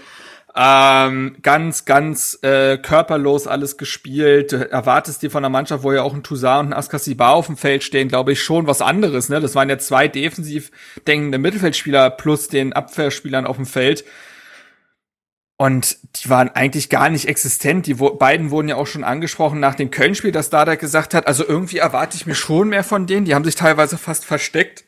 Das war jetzt gegen Bayern nicht anders. Und ja, also wie gesagt, ein Kollektivversagen. Ähm, da kannst du keinen positiv irgendwie herausnehmen. Ich glaube, Schwolo hatte noch ein, zwei Szenen, wo er äh, noch ein bisschen was entschärft hat. Ähm, aber ja, ja. ja ja. Ja, wobei der auch keinen guten Tag hatte insgesamt, ne? Also. Nee, das nicht. Das nicht. Aber, ach, keine Ahnung. Es ist, ähm, und deswegen ist mir das auch dann im Nachhinein haben nicht, oh, nicht wenige gesagt, aber es waren doch die Bayern. Das ist mir, das ist mir so viel zu einfach, weil, nee, das waren nicht nur die Bayern. Das ist, es ist nicht so, dass du diese Leistung nehmen könntest äh, quasi ne äh, äh, copy pasten gegen Augsburg einfügen, dann spielst du gegen gewinnst du gegen Augsburg nicht, sondern du gehst da auch unter. Ja. Das ist einfach zu einfach. Das Mit war sicherlich, wie gesagt, die ba ja die Bayern nutzen sicherlich Fehler eklatanter und äh, präziser aus. Vollkommen klar. Aber die Fehler, die du da gemacht hast, wie gesagt, sie folgt ja da am Strafraum dribbelt, Boyata stark beim 2 zu 0 und so weiter, das ist so erschreckend schlecht gewesen und da hat Hertha sich mal wieder selbst geschlagen, wie in den anderen beiden Spielen zuvor auch. Und das ist mir einfach, das ist mir zu einfach zu sagen, ja, wir haben ja null Punkte, aber wir haben ja auch gegen zwei Champions League Mannschaften gespielt. Wenn man sich die Spiele anguckt, hat das absolut gar nichts mit der Qualität des Gegners zu tun gehabt. Das sehe ich. Na, wobei, also Ja. die, die beste Mannschaft von denen fand ich war noch Köln. Ja, Ansonsten ja, tatsächlich. Wolfsburg und Bayern haben keinen guten Tag gehabt. Ja, und auch Köln musste ja eigentlich, also du lässt ja Köln auch zurück ins Spiel. Du, du führst ja, ähm, spielst 30 Minuten gut, Naja, dann kriegen die irgendwie naja, Marc, den der ersten hat den, Eckball. Schi- naja, der, der Schiedsrichter, du weißt, ne? Die haben uns verpfiffen im ersten Spiel. Lass mich in Ruhe. So. so, spielst die ersten 30 Minuten gut, dann kriegen die so einen ersten Eckball, die Kölner. Das Stadion geht ein bisschen mit und ab da hat sich ja Köln in diese Partie gefressen, aber du hättest die ja niemals in die Partie zurück äh, können. Also oder müssen besser gesagt. Also dementsprechend auch da äh, sicherlich äh, eine Mentalitätsleistung der Kölner und trotzdem ist das eine Partie, die du nicht verlieren darfst. Und das zieht sich jetzt durch und ist eine krasse Parallele zur letzten Saison, wo auch da sich die Mannschaft ja immer wieder selbst geschlagen hat, weil sie mit allem überfordert ist. Wie gesagt, so eine akute Prüfungsabend. Es geht plötzlich alles weg, was wahrscheinlich ist die ganze Trainingswoche toll. Das sagt ja Dada auch immer wieder, dass man in der Trainingswoche gar nicht gespürt hätte, dass es so schlimm sei. Das glaube ich ihm sogar. Aber diese Mannschaft ist nicht wettbewerbsfähig. Das ist, dieses Wort ist hart, aber wir sind, befinden uns jetzt im Wettbewerb und sie ist nicht fähig, ein Bundesligaspiel über 90 Minuten voll konzentriert, leidenschaftlich und taktisch gut eingestellt anzugehen. Ja, äh, Stark sagt nach dem Spiel auch ganz selbstkritisch, man kann hier 5-0 verlieren, aber äh, ja, wenn man sich voll reingehauen hätte, wäre das vielleicht in Ordnung gewesen, aber so nicht. Äh, ist ja auch nicht passiert. Also insofern habe ich das schon als Selbstkritik wahrgenommen. Äh, trotzdem habe ich ihn jetzt auch nicht als den auf dem Platz äh, gesehen, der da irgendwie den anderen den Marsch bläst, sondern der da halt irgendwie auch mitgeschwommen ist am Ende. Arne Friedrich hat sich dann auf Twitter geäußert und hat geschrieben, wir werden die Länderspielpause nutzen, uns neu ausrichten und die richtigen Erkenntnisse ziehen. Was wir heute abgeliefert haben, darf und wird sich nicht wiederholen. Äh, Lars Windhaus gefällt das. Also er hat auch wirklich das geretweetet und äh, hat gesagt, er stimmt ihm da in allem zu. Ähm, ja, das ist äh, eine mutige Aussage zu diesem Zeitpunkt. Mal gucken, ob das nochmal so passiert. Ähm, jetzt lasst uns mal darüber sprechen, was Dardai nach dem Spiel gesagt hat. Ähm, äh, ich glaube, also sein erstes äh, Statement dann in der Pressekonferenz so war wieder irgendwas mit Psychologie und das stimmt nicht und ähm, da denke ich mir so, ja, okay, aber das ist doch irgendwie nicht erst seit gestern klar, dass die Mannschaft einen Knacks hat. Also was wird denn dagegen getan? Und ist er nicht in der Verantwortung, was dagegen zu tun? Carsten Schmidt sagte dann im Stahlwerk Doppelpass, dass ähm, ihm das äh, zu einfach ist. Ähm, und er da eher was in der Taktik und Bereitschaft sieht. Gut, Bereitschaft und Psychologie, finde ich, bedingen sich so ein bisschen, aber äh, dass er da auch taktische Mängel sieht, was ja auch ein kleines Anzählen gegenüber Dada ist. Ähm, äh, Puma, wie kannst du dir das erklären? Also, die sitzen jetzt alle da und sagen, ja, das und das, aber äh, was sind denn die Konsequenzen? Mm, Man muss ja jetzt mal schauen, dass Dardai das zweite Mal wieder bei Hertha ist quasi. Und das erste Mal, als er bei Hertha war, war die Situation auch nicht gut. Aber er hat es geschafft, aus einem Trümmerhaufen eine relativ solide Bundesligamannschaft zu machen. Mal besser, mal schlechter. Jetzt ist er letztes Jahr gekommen und hat uns gerettet. Und man hat so ein bisschen gehofft, okay, wenn die Mannschaft das jetzt verstanden hat, was sie am Ende der letzten Saison abgerufen haben, dann kann man darauf aufbauen. Und auf einmal stehst du wieder in diesem Loch und weißt eigentlich nicht mehr weiter. Und man hat leider auch das Gefühl, dass Dardai nicht mehr weiter weiß. Und bisher war ich immer der Meinung, ja gut, mit dem Kader kann Dardai auch nicht viel machen. Hatte gehofft, dass man jetzt eine Transferphase hat, wo Dardai ein paar Spieler an die Hand bekommt, die er mit aussuchen kann, die zu seinem System passen. Das ist aber nicht passiert. Dennoch muss man sagen, dass Dardai der Hauptverantwortliche ist, die Mannschaft einzustellen. Und der kriegt es in dieser Saison noch überhaupt nicht hin. Und ja, das Gerede über Psyche und über die Einstellung, aber er ist dafür zuständig, ne? Ja. Er muss das irgendwie hinkriegen. Ja, und vor allen Dingen, Und- ja, erzähl. Nee, ich wollte nur noch ergänzen, so, auch dieses ständige Gerede, dass die Spieler nicht gut genug sind, das ist irgendwann einfach auch Quatsch. Also Union hat jetzt mit einem Haraguchi in der Startelf gespielt gegen Gladbach. Die haben gewonnen am Wochenende gegen Gladbach. Haraguchi wurde vor zwei Jahren von Hertha abgegeben, weil er nicht gut genug war. Das ist einfach, das, das sagt so viel aus für mich, dass da grundlegend irgendwas schief läuft im ganzen Verein. Und. Dardai, ja, kann ich da mittlerweile halt auch nicht mehr aus der Verantwortung nehmen. Nee, absolut nicht. Jetzt haben wir ja schon die alle also, irgendwie ausgetauscht und jetzt läuft's ja immer noch scheiße. Ich würde mal gerne auch noch auf eine Aussage aus der Medienrunde eingehen, die Dardai dann getätigt hat. Und er hat nämlich gesagt, ich hänge nicht an meinem Sitz, ich helfe gerade aus. Im Sommer hieß es äh, auch nicht, dass ich unbedingt, äh, dass ich es unbedingt mache. Wahrscheinlich sucht Hertha BSC seit langem einen großen Trainer. Paul ist ein kleiner, netter Trainer. Er hilft aus, solange es sein soll. Wenn ein ganz großer Trainer hier ist, geht Paul sofort zur U16 bisschen zurück und macht seine Sache so wie früher. Ich will hier keine Last sein. Marc, wie kann es sein, dass jemand, der so eine mentalitätslose Mannschaft hat, mit so einer Aussage danach um die Ecke kommt, das schreit doch nach, ja, ist mir eigentlich wurscht, was die da machen, weil, wenn es nicht läuft, gehe ich halt zurück zu meiner U16. Ciao. Ist halt ich glaube, es ist brutaler Realismus, den er da einfach schildert, weil es wäre ja so, wenn es nicht funktioniert, geht er zu 16 zurück. Da ist er nur ehrlich. Es ist aber die vollkommen falsche Rhetorik in dem Moment, weil du richtig Eine sagst. Falsche es, Einstellung, es, sorry, es, aber es drückt, es drückt eine völlige Ambitionslosigkeit aus. Und was mich an dem Statement eigentlich fast noch mehr genervt hat, das geht ja noch ein bisschen weiter, ist dieses, dass er schon wieder eine Erwartungshaltung schildert, die es überhaupt nicht gibt. Es erinnert mich sehr an Paul Dardai, an, an Paul Dardai zum Zeitpunkt seiner äh, zwei, ersten Amtszeit auch Richtung Ende, wo er dann so Strohmann-Argumente erfunden hat und so Dinge geschildert hat, die noch nie jemand gesagt hat. Also er spricht irgendwo, das, es gibt noch so ein etwas längeres Statement irgendwo, wo er davon spricht, dass jetzt die Erwartungshaltung wieder so groß wäre und äh, dass nachdem der Klassenhalt überhaupt schon ein halbes Wunder war, ginge das alles gar nicht, wo ich sage, Moment mal, Paul, also der Manager, der Geschäftsführer Sport, der auch quasi dein direkter Vorgesetzter ist, spricht davon, Platz neun ungefähr angreifen zu wollen mit einer ruhigen und stabilen Saison. Die Fans wünschen sich nichts anderes als eine ruhige und stabile Saison. Die Spieler, die von Europa geredet haben, sind im Zweifelsfall weg mit Luke Bakio und Kunja. Wer um Himmels Willen hat denn gerade eine überzogene Erwartungshaltung? Das ist doch einfach Bullshit. Ja, und dann kann ich natürlich mich wieder in ein anderes Licht rücken. Das, das nervt mich, dass er dann so Erwartungshaltung und so weiter irgendwie in den Raum wirft, die es überhaupt nicht gibt, um sich dann wieder in einem anderen Licht darzustellen, weil er sagt, naja, aber das kann ich ja nicht leisten. Naja, aber du leistest aktuell vielleicht auch nicht das, was überhaupt an dich gefordert ist. Und es gibt natürlich zwei Szenarien. Das eine Szenario ist, und genau das, ey, das, ey, wir reden genau über dieselben Sachen wie vor einem Jahr. Ich glaube, ich habe exakt dasselbe über Bruno Labbadia gesagt. Es ist wirklich schlimm. Ähm, das eine ist, der Trainer ist aktuell Opfer.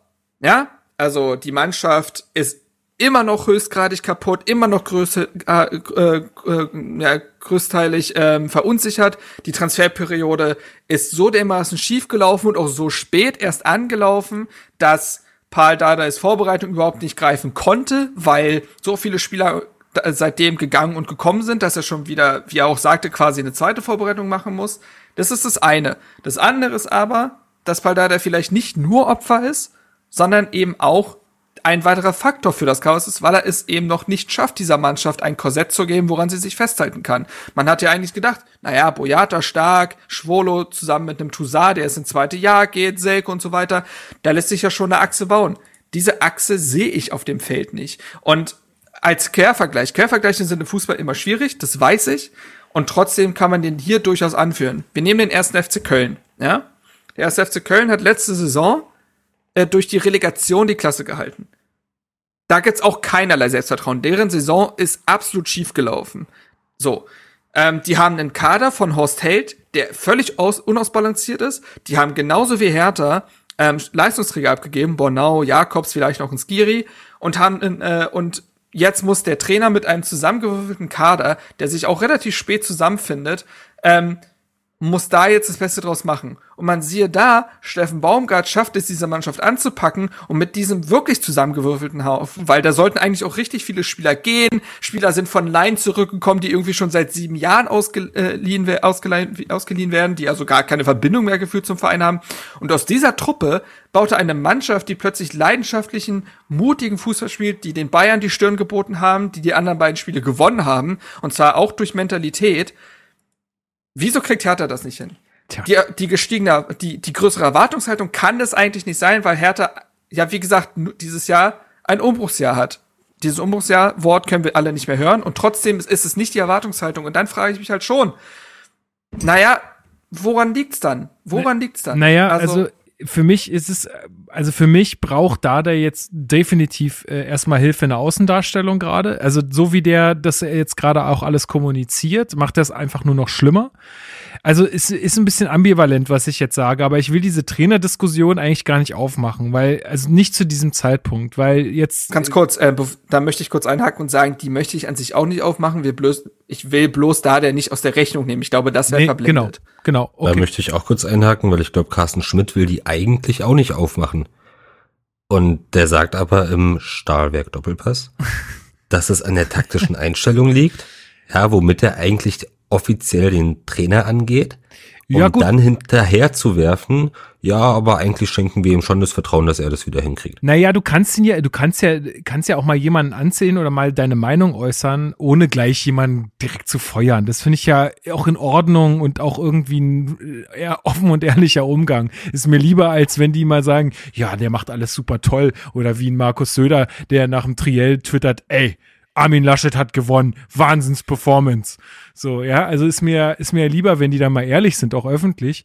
Ähm, ich will nur auf den Punkt hinaus, dass es auch da sehr ambivalent gerade läuft, ne? Also es geht nicht nur dir so. Ja, nee, genau. Also genau, genau, das ist ja der Punkt, ne? Also ich ich will, ich will diese Trainerdiskussion nicht aufmachen, aber will schon ganz klar sagen, er braucht jetzt dringend Hilfe und die muss er sich holen und die muss er sich vor allen Dingen geben lassen. Denn ich schätze Dardai, das ist jetzt vielleicht ein bisschen unfair, weil ich ihn nicht persönlich kenne, aber so was ich sehe, ich schätze ihn so ein, als dass er vielleicht auch mal in gewissen Punkten ein bisschen beratungsresistent ist.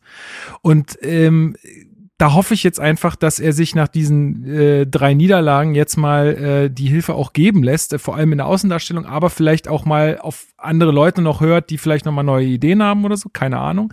Und dass er aufhört mit seinem, ich habe keinen Druck, ich gehe zur U16 zurück. Also ganz ehrlich, wenn ich Carsten Schmidt wäre, ich würde ihm sagen, pass mal auf, wenn du jetzt noch mal hier vor die, dich vor die Medien setzt und sowas sagst, dann kriegst du deine U16 nie wieder zurück. Dann kannst du, weiß ich nicht, dann kannst du den Rasen mähen bei uns oder so. Würde ihm wahrscheinlich auch noch reichen, weiß ich nicht. Aber das macht mich echt richtig krass wild, weil ich mir denke, so, wie kann man denn so ambitionslos sein? Und wie kann man sowas raushauen vor allem? Finde ich nicht in Ordnung. Das ist ja genau, das ist ja aber genau das, woran Dada ja am Ende seiner ersten Amtszeit gescheitert ist. Genau darüber haben wir gesprochen, dass es für ihn Realismus ist, für alle anderen aber, aber Ambitionslosigkeit und dass das dann immer weiter auseinanderdriftet und dann irgendwie nicht mehr äh, vereinbar ist mit der Zeit. Das ist ja genau dasselbe wie äh, damals. Kannst dich Bloß, doch trotzdem zerreißen. Ja, du, ach, keine Ahnung. Also, ähm, wir alle stecken ja nicht drin, aber wie gesagt, ich würde eben, für mich ist der Punkt wichtig, da der nicht aus der Rechnung rauszunehmen. Wie gesagt, ist, ist würde ich für Quatsch halten. Die Gründe werden überall liegen, sie werden in einzelnen Spielern liegen, sie werden im Trainer äh, liegen, sie werden auch in der Transferperiode liegen. Stand jetzt ist es einfach so, dass Hertha nach drei Spielen null Punkte hat. Ich meiner Meinung nach wären vier Punkte möglich gewesen aus diesen Spielen, nämlich drei Punkte gegen Köln und ein Punkt gegen Wolfsburg. Dreh es von mir aus auch. Das wäre möglich gewesen. Jetzt ist man, man war sowieso nach zwei Spieltagen, glaube ich, die einzige Mannschaft in Europa, die noch keinen Punkt hat. Das wird sich jetzt äh, logischerweise nicht geändert haben. Ähm, und du hast sofort, und da sind wir beim Thema Druck natürlich sofort eine Drucksituation, äh, weil du jetzt gegen Bochum und Fürth natürlich zwangsläufig gewinnen musst. Möglichst, also wenn, wenn's, äh, wenn vier Punkte bei rumkommen, fängt auch keiner an zu heulen, glaube ich, aber alles drunter ist, geht nicht. Und in dieser Situation hast du dich selber verfrachtet und ähm, es ist schon, es ist schon unglaublich ernüchternd, wenn man halt schaut, dass man gedacht hat, dass dieser, dieser Klassenhalt was mit dieser Mannschaft gemacht hat, dass man das Gefühl hatte, die Vorbereitung, da könnten Grundlagen gelegt worden sein, ähm, sowohl was das Selbstvertrauen angeht, als auch ähm, das Taktische. Und es und die Saison wird angepfiffen und alles ist weg. Und das ist so unglaublich ernüchternd. Ähm, wenn man sieht, dass auch Mannschaften wie Mainz, Köln, Bielefeld, die sind alle weiter als Hertha. Ja. Sind alle weiter als Hertha und das ist halt, das ist halt krass. Ja. Würde ich ganz genauso sehen. Äh, Puma, möchtest du noch äh, was loswerden ähm, zu dieser Thematik? Ja. Vielleicht ist Ja. es ganz gut. Ja, nee, also ich hatte noch den Gedanken, dass es vielleicht ganz gut ist, dass wir jetzt gegen Bayern gespielt haben und das einfach so schonungslos offenbart hat, was nicht okay ist. Und in der letzten Saison war es halt viel so, dass wir immer schlechte Spiele hatten und dann irgendwie noch so ein Ergebnis gesichert haben zwischendurch, wodurch man richtig viel schön geredet hat. Und das hat ja auch lange gedauert, bis Labadia denn und Preetz gegangen worden sind. Und das ist vielleicht jetzt ganz gut, dass Bayern uns das eben einfach klar aufgezeigt hat. Ja, ja, klar, muss man äh, dann auch so äh, an der Stelle sehen. Ähm, Gebe ich dir recht. Also lieber früher als später, gerade im Bundesliga-Fußball. Ja, äh, wir werden sehen. Ey, keine Ahnung. Ich glaube, wir haben jetzt äh, unsere Meinung dazu äh, ganz gut kundgetan. Ähm, und äh, jetzt äh, kommen zwei Spiele und äh, unser Einspieler ergibt jetzt nicht so richtig Sinn, deswegen machen wir mal den Ausblick jetzt einfach so. Ähm, es ist jetzt erstmal Länderspielpause. Ich glaube, die tut uns jetzt gut. Ähm, äh, jetzt, ja, wir, wir warten immer noch auf Transfers. Aber äh, jetzt ist erstmal zumindest dann die Mannschaft zusammen, ob jetzt noch Transfers kommen oder nicht. Sie ist dann erstmal zusammen. Äh, es ist. Ähm, es ist auch gut, dass sie zusammen ist, denn ich glaube, da fällt vielleicht doch vom einen oder anderen Spieler mal noch der Gedanke ab, oh Gott sei Dank haben die jetzt nicht noch einen auf meiner Position geholt oder äh, jetzt, äh, ich hätte vielleicht auch noch mal gerne gewechselt. Dann ist jetzt für alle erstmal klar, äh, das ist das Team, damit müssen wir jetzt arbeiten. Das hilft sicherlich auch. Ähm, nur dann kommen jetzt zwei Spiele gegen Bochum und Fürth, die einfach, das sind eigentlich Pflichtsiege. Das musst du gewinnen, auch in der aktuellen Phase oder zumindest musst du da vier Punkte holen, weil sonst wird's richtig, richtig ungemütlich. Und äh, zum ähm, Bochum-Spiel haben wir noch einen äh, kleinen Einspieler von Moritz bekommen. Der betreibt den VfL-Podcast und äh, na, wo habe ich ihn denn jetzt? Oh, habe ich den jetzt nicht aufs Board gepackt? Das wäre jetzt ja richtig beschissen. Ah ja, okay, naja, den packe ich euch äh, hier auf jeden Fall an der Stelle rein und ähm, dann hören wir uns gleich wieder. Guten Tag, Lukas. Erst einmal vielen Dank für die Einladung und ich würde direkt über die Situation beim VfL sprechen. Und da muss man sagen, auf dem Papier sieht es eigentlich in Ordnung aus und ich denke auch, dass viele VfL-Fans mit dem Saisonstart zufrieden sein werden. Drei Punkte aus drei Spielen. Das äh, ist eine okaye äh, Punkteausbeute, aber wenn man sich die Spiele nochmal anguckt, dann ist es gerade gegen Köln so, dass man sagen kann, wenn der VfL dann nicht so passiv dran geht, ist da vielleicht mehr drin. Gerade diese passive Herangehensweise, das war auch das, was gegen Wolfsburg der Fall war, sorgt halt dafür, dass genauso wie Wolfsburg Köln in der Anfangsphase zu vielen Chancen kommt. Dann haben wir Glück, dass der Ball an Pfosten geht, dass der Videoschiedsrichter sich einschaltet und dass, ich glaube, ein anderes Tor war dann abseits vom FC oder ob da ein Foul vorher war, so genau weiß ich das gar nicht mehr.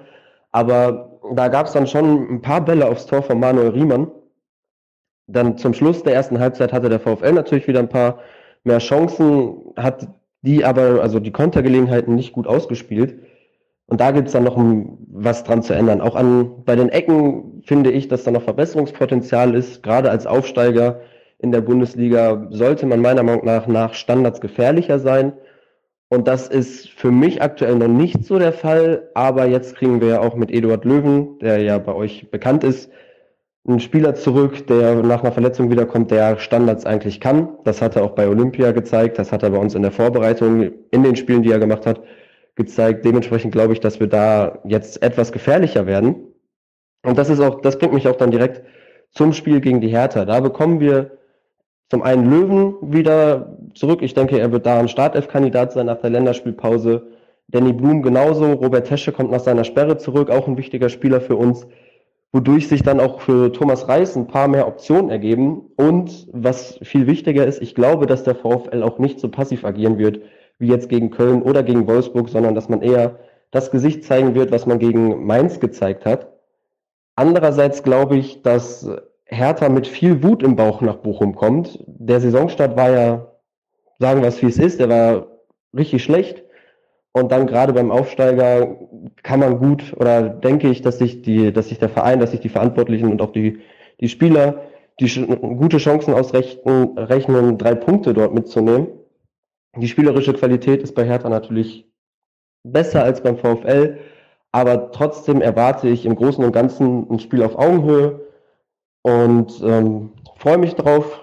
Ich hoffe, dass ich Karten bekomme und dann wünsche ich euch noch einen schönen Tag. Auf Wiedersehen. Gut, danke dir, Moritz. Ähm, Puma, was glaubst du? Was ist mit diesem Haufen äh, möglich gegen Bochum? Gut, Bochum ist jetzt auch nicht so überragend in die Saison gekommen. Eigentlich hätte man gesagt, das ist ein Pflichtsieg. Ich bin mit einem Punkt zufrieden. Weil jetzt kommen wieder, also hoffentlich neue Spieler. Es wurden zwei Flügel abgegeben. Ähm, wir haben Verletzte. Wir wissen nicht, wie wir auflaufen sollen. Stand jetzt. Ist zum Glück noch etwas Zeit. Aber das muss sich ja wieder alles erst finden. Und ich glaube nicht, dass es der Mannschaft gelingt und dem Trainer gelingt, da sich so sehr neu zu orientieren, dass wir ein ganz anderes Gesicht sehen werden. Kann ich mir leider nicht vorstellen. Insofern gehe ich von einem Unentschieden aus und wäre damit wahrscheinlich schon mal zufrieden. Ja, also am ersten Spieltag hat Bochum gegen Wolfsburg 1-0 verloren, zweiter Spieltag 2-0 gewonnen, äh, gegen Mainz äh, tatsächlich und jetzt äh, gegen Köln dann, also zumindest vom Ergebnis her, ich weiß nicht, wie das Spiel gelaufen ist, 2-1 gegen Köln verloren. Ähm, Marc, äh, ja, was traust du Dardai und unserer Mannschaft aktuell zu? Tja. Ich, keine Ahnung, ich weiß es nicht. Ich weiß es nicht. Ähm, Bochum ist ein ekliger Gegner. Die haben sich jetzt in jedem Spiel, haben sie es dem Gegner schwer gemacht, haben äh, ihr zweites Spiel gewonnen, gegen Mainz 2 zu 0. Dann vielleicht auch nicht erwartet, haben gegen Wolfsburg und Köln jeweils knapp verloren. Mannschaften, gegen die wir übrigens verloren haben. ähm, also die, die sind schon schwer zu bespielen. Die wissen, wie man verteidigt, die können einem mit Kontern wehtun. Und die sind halt beisammen. So. Ähm, und haben damit schon fehl, also diese Stabilität, die sie in der Truppe haben, weil sie den Aufstiegskader quasi zusammenbehalten haben, das haben sie Hertha schon voraus, weil Hertha hat ja aktuell keinen Kader, der irgendwie zu sich gefunden hat. Also gegen Bochum wird sehr wahrscheinlich Ishak Belfodil Stürmer Nummer eins sein. So, das sollte, glaube ich, alles äh, sagen. Ähm, ich kann mir vorstellen, dass Hertha dann immer noch gebeutelt ist von sehr vielen Geschichten neben dem Platz. Thema Transferperiode und wie sie sehr wahrscheinlich ziemlich verhauen wurde. Wir kommen noch dazu. Und dass dann so viele Störfeuer dazu äh, führen, dass Hertha eine etwas wackeligere Leistung zeigt. Ähm, und dann ist es vielleicht auch nur ein Punkt und dann muss man halt gegen Fürth gewinnen, nachdem man dann wieder Erkenntnisse hat. Ja, würde ich äh, ähnlich sehen. Also ich hatte mir nach dem Bayern-Spiel, wo ich ja noch davon ausgegangen bin, dass die Transferphase uns dann doch noch irgendwie einige äh, gute Verstärkungen ranholt, äh, habe ich mir aufgeschrieben, na ja, ey, okay, die ersten drei Spiele jetzt abhaken, Länderspielpause jetzt, wie Friedrich sagt, nutzen, Restart-Knopf drücken äh, und dann äh, kann man, wie gesagt, mit vier Punkten vielleicht auch erstmal wieder echt ruhig schlafen, äh, weil wir stehen ja nun wirklich noch am Anfang der Saison, aber ja, wenn ich mir jetzt die Transferphase so angucke, wie die bisher gelaufen ist, zumindest stand 20.20 Uhr 20 heute, dann ähm, ja, habe ich da auch schon äh, wieder noch mehr Bedenken. Wollen wir dann mal dazu kommen, dass wir äh, die Transfers uns angucken? Ja. Ich nehme das als ein Ja. Ja. Gut, womit fangen wir an? Ich würde sagen, wir fangen an mit den Abgängen. Äh, und da ist auf jeden Fall bestätigt, äh, Dodi Luke Bacchio verlässt den Verein als äh, Leihgeschäft nach Wolfsburg. Ähm, kam damals äh, für 20 Millionen Euro, äh, war so der erste Big City Club Transfer, würde ich sagen. Äh, hat aus meiner Sicht leider enttäuscht. Ich finde, er hatte seine Momente äh, in der Mannschaft, aber ich glaube, das war in den letzten zwei Jahren auch nicht besonders schwer. Ähm, da irgendwie zu glänzen. Äh, du hast es vorhin schon gesagt, Marc, ne? Man weiß nicht, man wusste nicht, was man bekommt. Und ich glaube, dass wenn wir weniger von Dodis Mentalität in dem Kader gehabt hätten, dann wären wir vielleicht auch gar nicht in so brenzliche Situationen gekommen wie in den letzten Jahren. Ich find's gut, dass er jetzt runter von der Payroll ist, hat anscheinend ja auch mächtig verdient. Ähm, ja, ich finde, da hat Bobic einfach konsequent gehandelt, Mentalität, also ja, ein Spieler ohne richte, richtige Mentalität abgegeben. Und dann äh, hätte man jetzt eigentlich äh, mit Ersatz gerechnet. Äh, wie hast du des, den Abgang nach Wolfsburg von Dodi Lukebakio wahrgenommen, Puma? Hm. Ja, auch mit gemischten Gefühlen. Auf der einen Seite, wie gesagt, diese ständige Lustlosigkeit, die einfach nervt. Und dass man eben nicht genau weiß, welcher Dodi steht da heute auf dem Platz. Auf der anderen Seite war er einer der wenigen Spieler, die für uns gescored haben. Und ähm, die anderen, die gescored haben, sind weg. Nun ist auch noch Dodi weg. Es kommt kein Ersatz. Dazu ist es nur eine Leihe, also es ist nicht mal so, dass wirklich Budget frei geworden wäre, großartig. Schwierig. Also, ja, ich find's, wenn kein Ersatz kommt, ist es, ist es eigentlich schlecht. So. Denn, ja, wir haben uns sehr oft über Dodi Lukebakio gewundert und aufgeregt und trotzdem ist es jemand, der, ich gucke mir seine Scorer gerade noch mal an, fast in jedem zweiten Spiel äh, an einem Tor direkt beteiligt war. Das ist echt nicht so schlecht. Ähm, wie gesagt, dem gegenüberstehen ähm, steht eine gewisse Körpersprache, stehen taktische Defizite und so weiter, ist vollkommen klar. Und trotzdem ist er Teil der drei Spieler gewesen, die letztes Jahr quasi Herthas Offensive dargestellt haben mit Caldwell und Kunja. Du hast jetzt alle drei abgegeben und seien wir ehrlich, du hast nicht einen Spieler dazu bekommen, der diese Spieler auf Anhieb ersetzen kann. Ähm, für Luke Bakio hast du per Definition nicht mal irgendeinen Spieler geholt. Und das ist tatsächlich, also klar, gleich können noch die 100% auf Twitter auftauchen und dann stehen da plötzlich drei Flügelspieler. Ich halte es für unwahrscheinlich. Ich lese gerade, kein Scheiß, also wenn das stimmt, dann, dann mache ich was kaputt, weil laut Sky soll intern die Hütte richtig brennen. Man probiert jetzt wenigstens noch Jaff hier zu behalten. Äh, zum Info, Derusun soll zu Bordeaux gehen, weil keiner mehr kommt. Dieser sich aber schon nicht mehr in Berlin befindet und auch eigentlich gar nicht mehr hier bleiben will.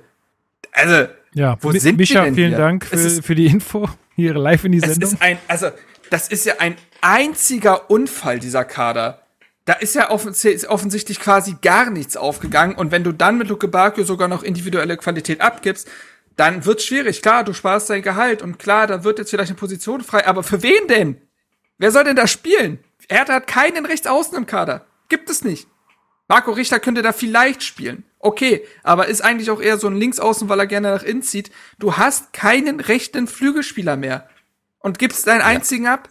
Aber können so, wir auch mal also, über dieses nach innen ziehen reden? Also, wie oft hat Luki Bakio rechts außen gespielt? Stell dir doch mal auf links. Also jetzt ist er weg, es spielt eh keine Rolle mehr, aber wir haben nicht Robben und Ribery, die nach innen ziehen und dann abschließen.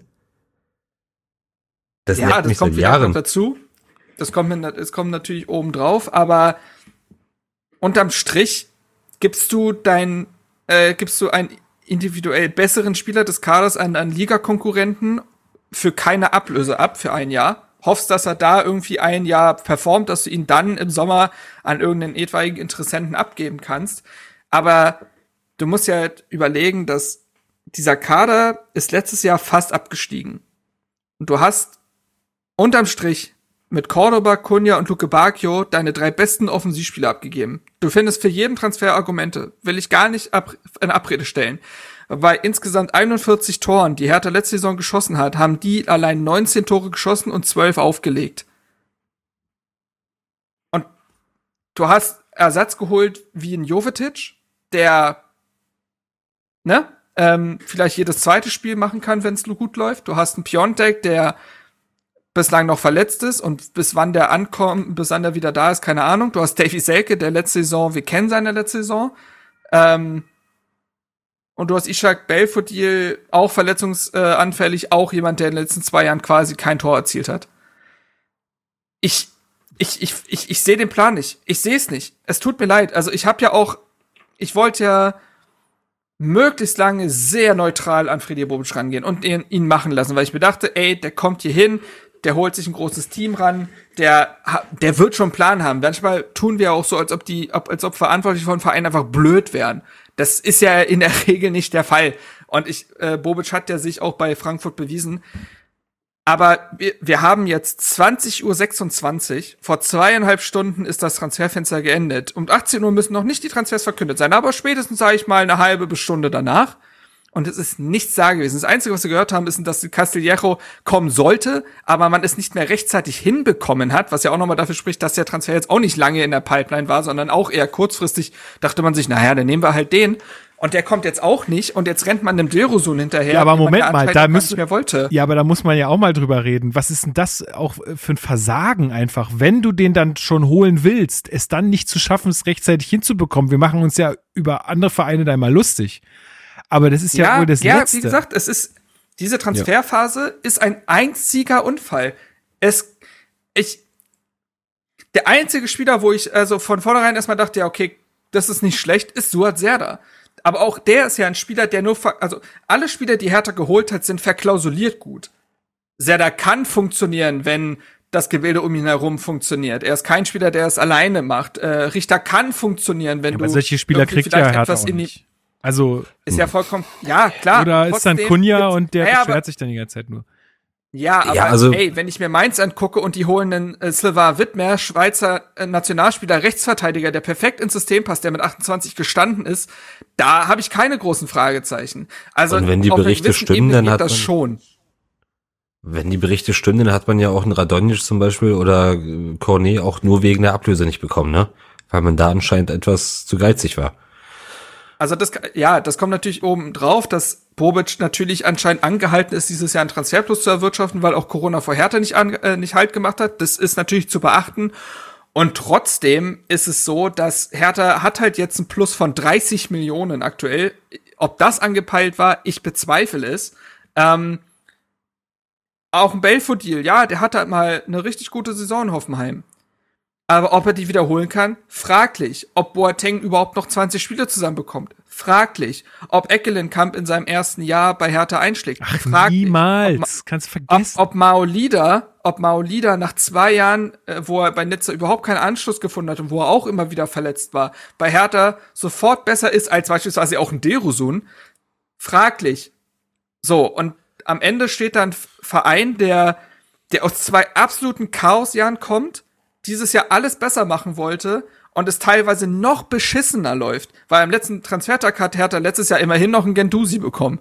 So, also ich, dieser, diese Mannschaft ist schlechter als vorher und hat mit ähm, Boya, in Boateng einen einzigen Führungsspieler dazu gewonnen, der nicht mal immer auf dem Platz stehen kann. Das ist erschreckend und ja, ich, mir fällt dazu nicht mehr viel ein. Ja, es aber ist, lass es ist sehr, sehr schwierig, da eine sachliche Einordnung zu finden. ja, habt also, ihr, habt ihr die Mhm. Dokumentation Sunderland Till I gesehen? na klar. Ja, so Ja. An, genau daran erinnert mich das, wie die nach dem Abstieg da irgendwie noch versucht haben, am Telefon irgendwas zu regeln, irgendwie zwei Spieler noch bekommen haben und dann trotzdem abgestiegen sind. Ja. Das tut so weh. Es ist, Ja, das. ich sehe den Plan nicht. Es ist, also man hat ja lange gedacht, äh, die Arbeit von Bobic ist eine schwierige, weil er ja da auch einen Kader vorfindet, der die letzten zwei Jahre das produziert hat, was er produziert hat. Und du musst da vielleicht auch viele faule Äpfel rausbekommen. Und dieses Bild wird erst am Ende seine letzten Puzzleteile bekommen und funktioniert haben. Ich sehe kein Bild. Es tut mir leid. Ich sehe, ich sehe das Bild nicht. Apropos äh, Sunderland Till I Die, wo ist denn eigentlich die Hertha-Doku? Ja. Ey, die brauchen sie auch nicht mehr rausbringen, Mann. Was ist denn das für eine Lassen Scheiße? wir's. Oder die machen gleich einen Zweiteiler mit der Saison. Äh, weiß ich ist nicht. Aber kom kompletter Quatsch. es ist, ich, ich, ich, ich, ich, ich, ich, ja. Ach ich finde ja. keine Worte mehr. Wirklich Ich bin nicht. echt gespannt. Ich, ich, Okay, ich, bin, ich bin richtig am Tiefpunkt gerade. Ja, ich merke das. Äh, lass uns mal dann vers versuchen, ein bisschen nüchtern nochmal über die äh, Transfers äh, zu sprechen, die jetzt äh, zu uns gekommen sind. Du hast es schon angesprochen. Eckelenkamp äh, ist 21 Jahre jung, 1,88 Meter groß, habe ich mir rausgeschrieben. ist fürs zentrale offensive Mittelfeld eigentlich da, kommt von Ajax Amsterdam für drei Millionen Euro, hat Vertrag bis 2025. Und ähm, ja, hat äh, im letzten Jahr wettbewerbsübergreifend 29 Einsätze gehabt, vier Tore, drei Vorlagen.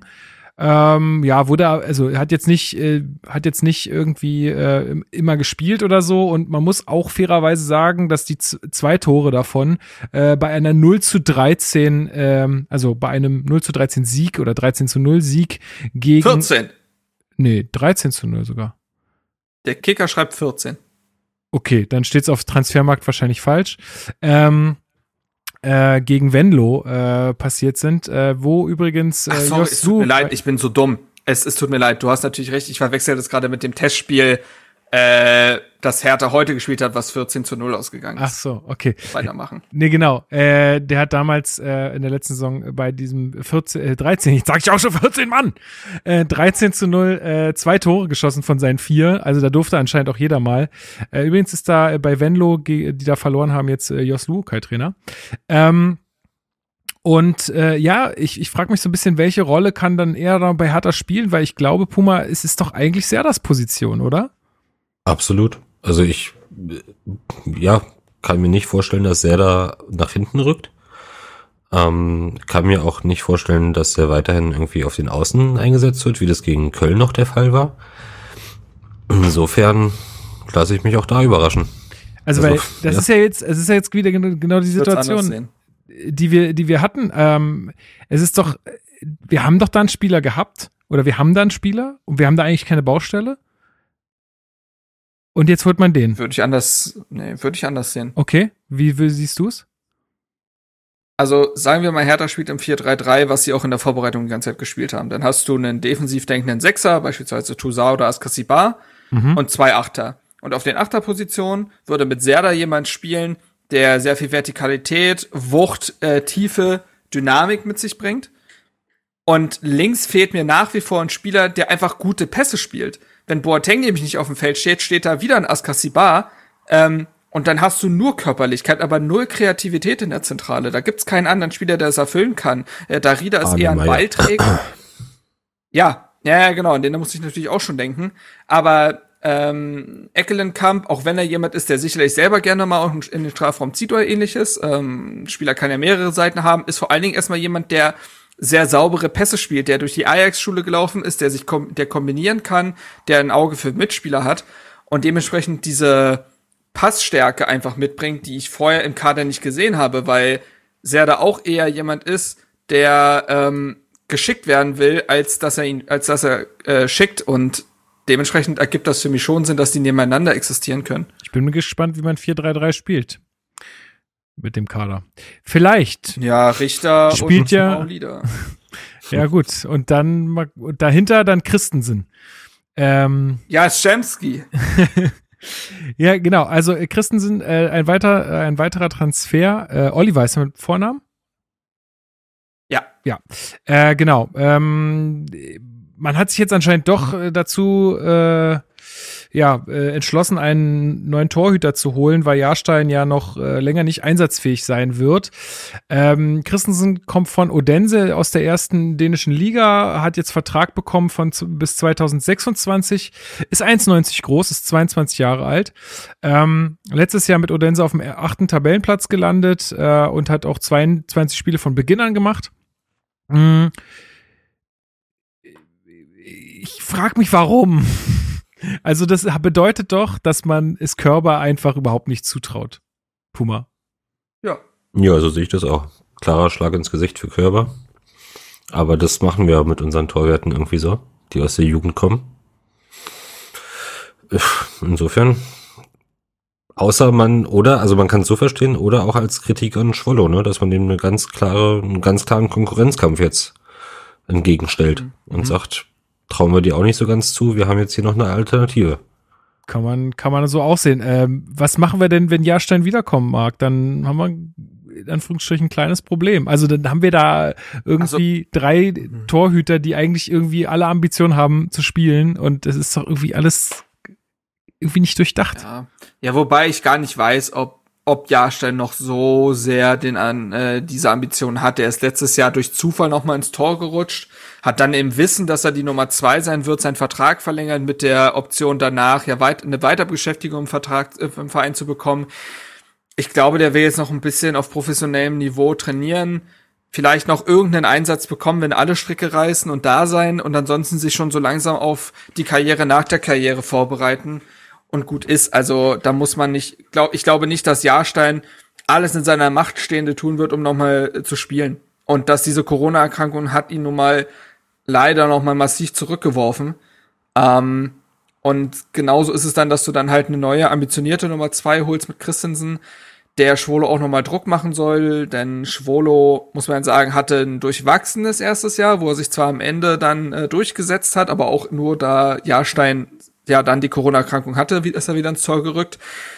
Und in den ersten drei Spielen war er jetzt auch nicht Weltklasse. Also äh, das ja nun auch nicht. Und dementsprechend könnte es schon gar nicht so schlecht sein, äh, da jemand zu haben, der ihn nochmal pusht. Und Körber, klar, das ist äh, ein Schlag ins Gesicht für ihn, aber Körber hatte jetzt auch zwei Jahre, um sich da selber zu empfehlen, ähm, dass es gar keine neue Nummer zwei bräuchte. Das wird mir immer so ein bisschen vergessen. Und klar kannst du darüber sprechen, dass so viele Spieler es nicht äh, geschafft haben bei Hertha und was macht denn Hertha da auf der Torhüter-Position? Aber wenn ich mir das angucke, Smarsch ist Nummer zwei bis drei in äh, bei St. Pauli. Äh, Klatte ist Nummer zwei bei äh, Rostock, hat bis heute kein einziges Spiel für die gemacht. Sascha Burchardt hat es nach sehr vielen Jahren erst geschafft, äh, dann mal irgendwann Fuß zu fassen, spielt jetzt in der Bundesliga, das freut mich auch für ihn. Gersbeck auch Zweitliges Stammkeeper, sehr gut macht das da, aber auch da hat es lange Jahre gedauert. Ist jetzt also nicht so, dass Hertha hier ein Torhüter ein Nationaltorhüter nach dem anderen irgendwie abgegeben hätte. Das ist, das wird mir dann auch ein bisschen zu schön geredet. Ähm, ist in der Häufigkeit natürlich irritierend, dass so viele Eigengewächse es dann nicht schaffen, irgendwann die Nummer eins zu werden. Hat sich aufgrund der Situation, dass Hertha immer ältere Torhüter hatte, die halt ihre Leistung gebracht haben, aber auch so ergeben. Also, das ja, halt würde ich nicht Ich glaube, da hat jetzt auch gerade so ein bisschen der Frust insgesamt mitgesprochen. Nee, naja, aber ist ja, ja, vielleicht lobt man sie halt auch einfach zu viel. Also das ist, kann ja auch sein, ja. Ja, das war ja bei diesem goldenen Jahrgang sowieso der Fall, ne? Also wer hat's denn davon geschafft im Endeffekt? Ja. Zora gespielt jetzt übrigens in Cottbus, habe ich gesehen. Naja, also. immerhin, ja. immerhin. So, dann kommen wir noch Rädern, zu, Ja, sorry. Ich lese gerade Rädern ans Wolle ausgeliehen. Irgendein ja. niederländischer Club. Ist das fix? Das ist fix. Okay. Ja, gut, ähm, ich hab den eh ja. nicht gesehen, ne? Also, keine Aussicht auf Spielzeit in der ersten Mannschaft. In der zweiten Mannschaft äh, wird er sich auf Regionalliganiveau wahrscheinlich nicht weiterentwickeln. So verleiht man ihn in die erste niederländische Liga, die ja noch ein ganz okayes Grundniveau hat. Kann ihm ja fast nur gut tun. Ja, genau. Ähm, Ob der noch mal eine Rolle spielt. Keine Ahnung. So, dann haben wir noch einen letzten Transfer zu verkünden. 22 Prozent des Balkens äh, gehen nämlich auf äh, Maoli, äh, Maolidas Kappe. Ähm, Und jetzt ich sag, singe Maulida. Äh, wie, wie, wie heißt er jetzt? Äh, oh, scheiße. Mütze. Mütze. Ich nenne den Mütze. Nennen wir ihn Mütze? Ja, wir haben Jatze und Mütze. Mütze, Jatze, Mütze, Jatze. Mao, Maolida äh, ist Franzose, 22 Jahre alt, äh, 1,82 äh, groß, kommt von Nizza, ähm, hat in der letzten Saison 25 Pflichtspiele bestritten, dabei drei Tore und eine Vorlage ähm, erzielt ist präferierter Linksaußen, also selbstpräferierter Linksaußen, ist aber dann äh, nach eigener Aussage auch im Angriff variabel einsetzbar, ähm, kostet vier Millionen Ablöse und hat jetzt auch Vertrag bis 2025. Ähm, ja, ich kann jetzt nicht so wahnsinnig viel über den sagen, äh, Marc. Ich glaube, du hattest dich so ein bisschen erkundigt oder hattest da so ein bisschen äh, was von anderen Leuten gehört. Äh, was gibt's sonst noch über den, was man wissen sollte? Also grundsätzlich ist das ein talentierter Spieler. Ist jetzt nicht so, dass man sich da eine Graupe geholt hätte. Das beileibe nicht. Ähm, trickreicher Spieler, schnell, hat aber auch das Auge für den Mitspieler, kann aber auch selber abschließen, erinnert in manchen Momenten schon an den Dilrosun. Ähm, einfach von der ganzen Anlage her. Äh, bei Nizza war das Problem, dass er bereits mit jungen Jahren eine durchaus gut gefüllte ähm, Verletzungshistorie hatte. Da war mal eine Fußverletzung dabei, mal irgendwie eine Verschauchung des Sprunggelenks, dann war es eine Leistenverletzung, dann war es wieder das Sprunggelenk, da war es eine Oberschenkelzerrung. Und so hat er in den letzten zwei Jahren relativ wenig gespielt und Rhythmus aufnehmen können. Ähm, kam in keiner Saison bei Nizza in den drei Jahren, die er da war, auf über 20 Einsätze. Ähm, und jetzt hatte Nizza in dem Jahr auch ziemlich losgelegt, was Transfers angeht, so dass er da sowieso nicht mehr den Anschluss gesehen hat. Und jetzt soll man ihn wohl für vier Millionen verpflichtet haben, was kein schlechter Preis ist, wenn man überlegt, dass Nizza damals noch zehn für ihn bezahlt hat. Mhm. Ist immer noch erst 22, also ne, da ist immer noch viel Potenzial. Äh, variabel einsetzbar, hast du schon gesagt.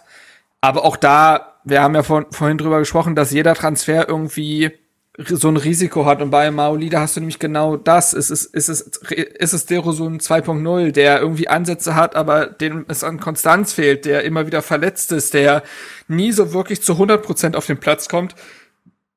Schwer zu sagen. Ähm, aber das sind erstmal die Anlagen. Alles andere wird man eh erst bewerten können, wenn er auf dem Feld steht. Aber ist jetzt auch kein Transfer, wo ich sage, ja Wahnsinn, äh, dafür hat sich das lange Warten so gelohnt. Denn das möchte ich noch mal sagen der Deadline, also späte Transfers sprechen, müssten eigentlich die sein, die nochmal richtig knallen in meinen Augen, weil du sie so spät tätigst. Da muss sich irgendwas im Markt bewegt haben, dass du plötzlich Spieler bekommst, die du vorher nicht bekommen hättest und wo sich das Warten gelohnt hat. Denn ansonsten holst du einen Spieler spät und der hat keinerlei Vorbereitung mitgemacht. Und so Spieler wie Maolida oder Eckelenkamp sind nicht die Spieler, wo ich sage, ah ja, krass, da hat sich das Warten so sehr gelohnt, dass äh, sie keinerlei Vorbereitung mitgemacht haben, das kann man schon so machen. Das fände ich halt schwierig. Ansonsten hat man nicht einfach eine Vorbereitung weggeworfen und genauso fühlt es sich bislang an. Ja, was sind deine Gedanken dazu, Puma, zum, zum Maulida? Ich weiß nicht, ob du, ich denke mal auch, du kennst den genauso wenig wie ich oder wie wir alle. Ja, ja, also viel, also ich musste auch googeln, sagen wir es mal so.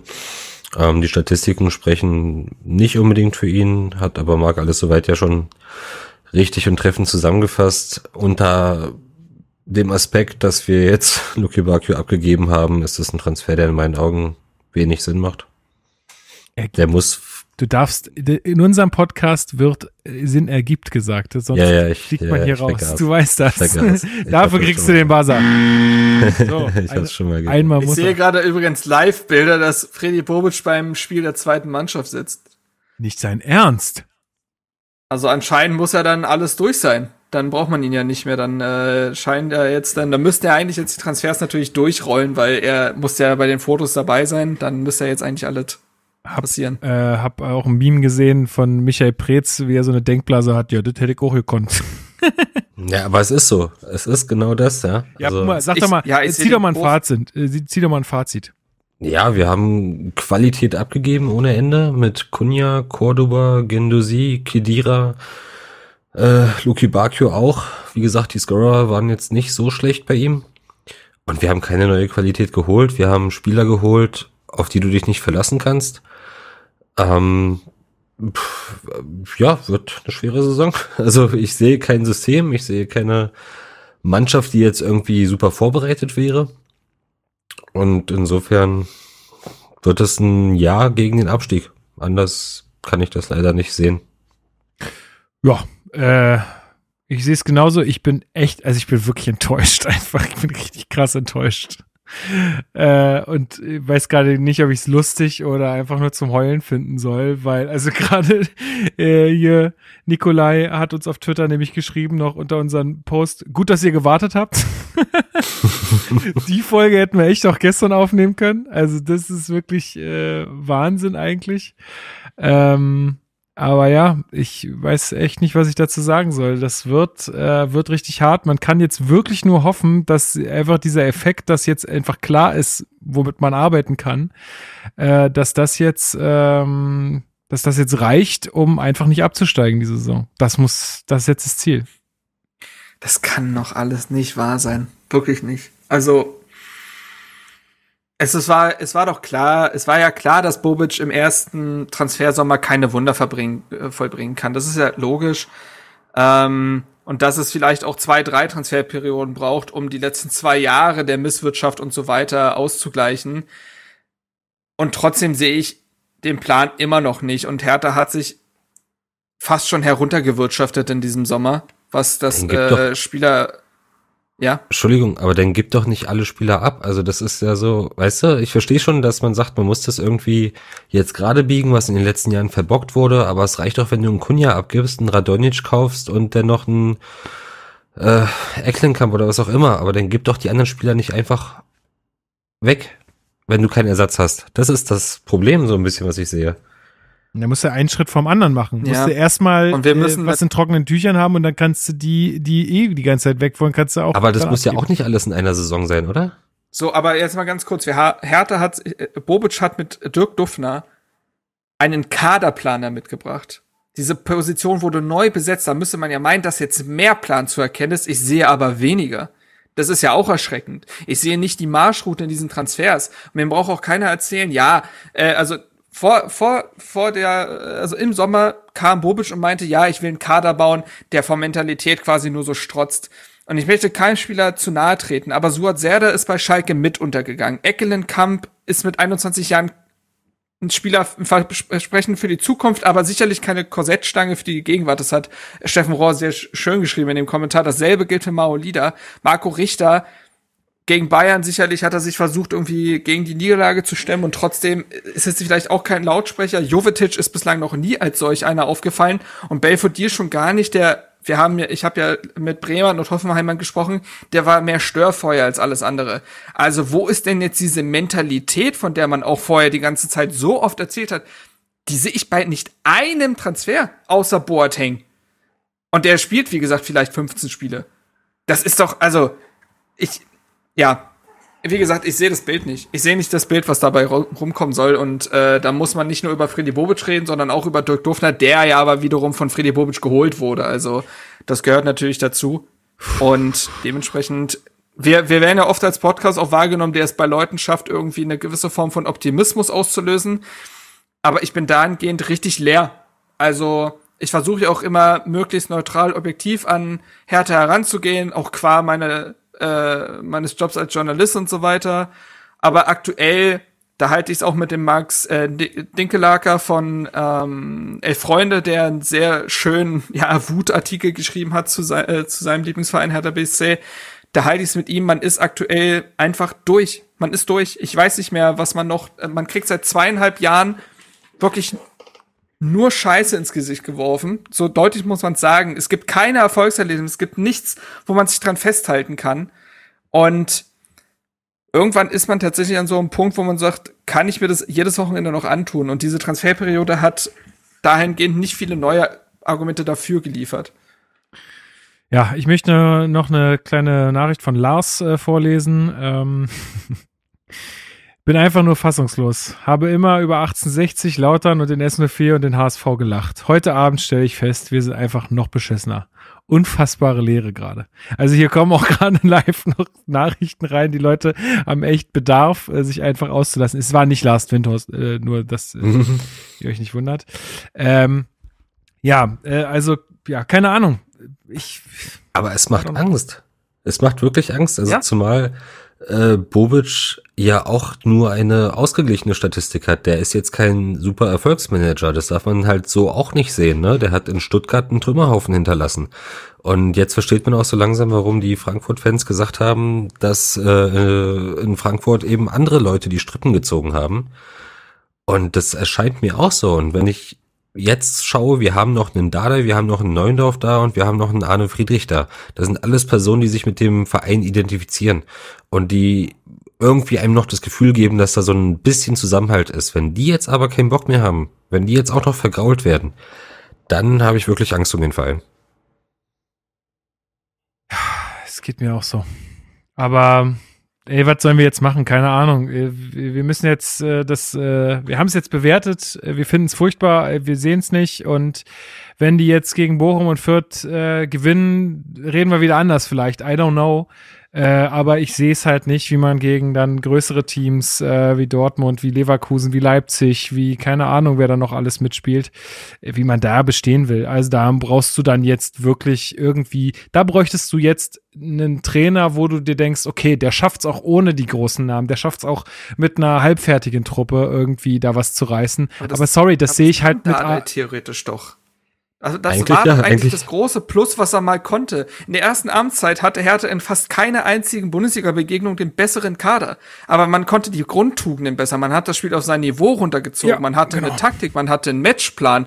Man hat sich auch auf den Gegner eingestellt und man hatte Spieler wie Schelbrecht, äh, Ibišević, Kalu, Langkamp, äh, Spieler, die einfach beieinander waren, die äh, Zusammenhalt ausgestrahlt haben und ihre Aufgaben erledigt haben und die Führungsspieler waren. Und das konnte Dada eigentlich mal.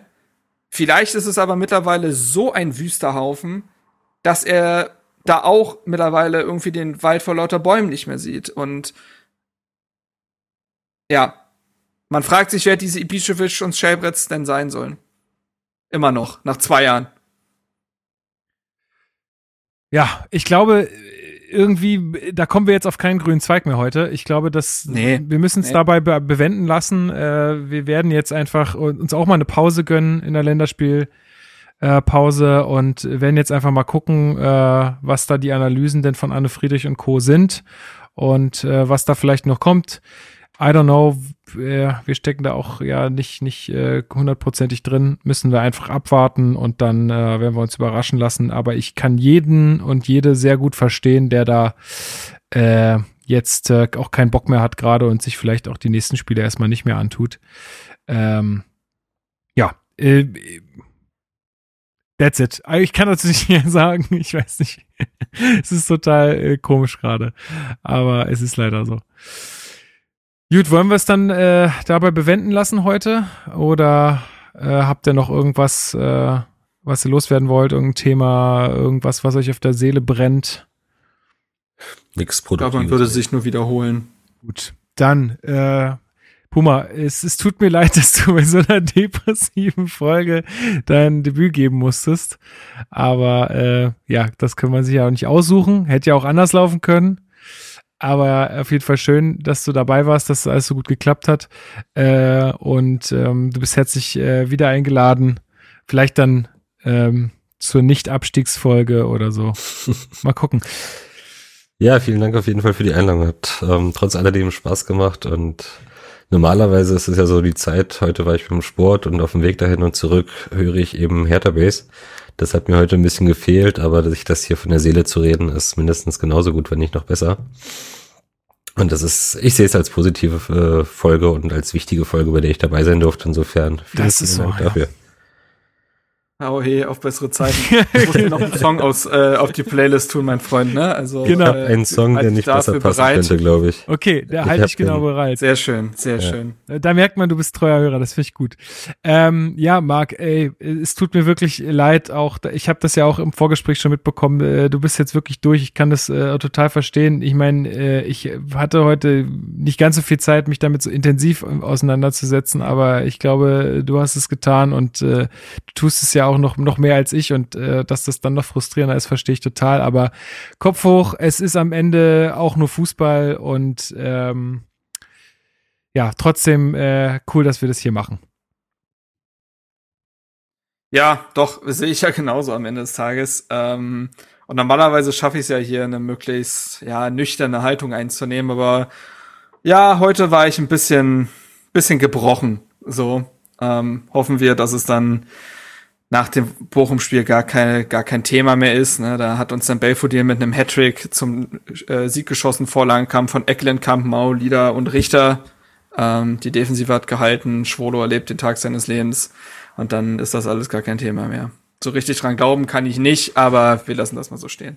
Ja, ja, also ich hoffe jetzt nicht, dass jetzt irgendwie noch äh, fünf Transfers äh, ähm, äh, announced werden.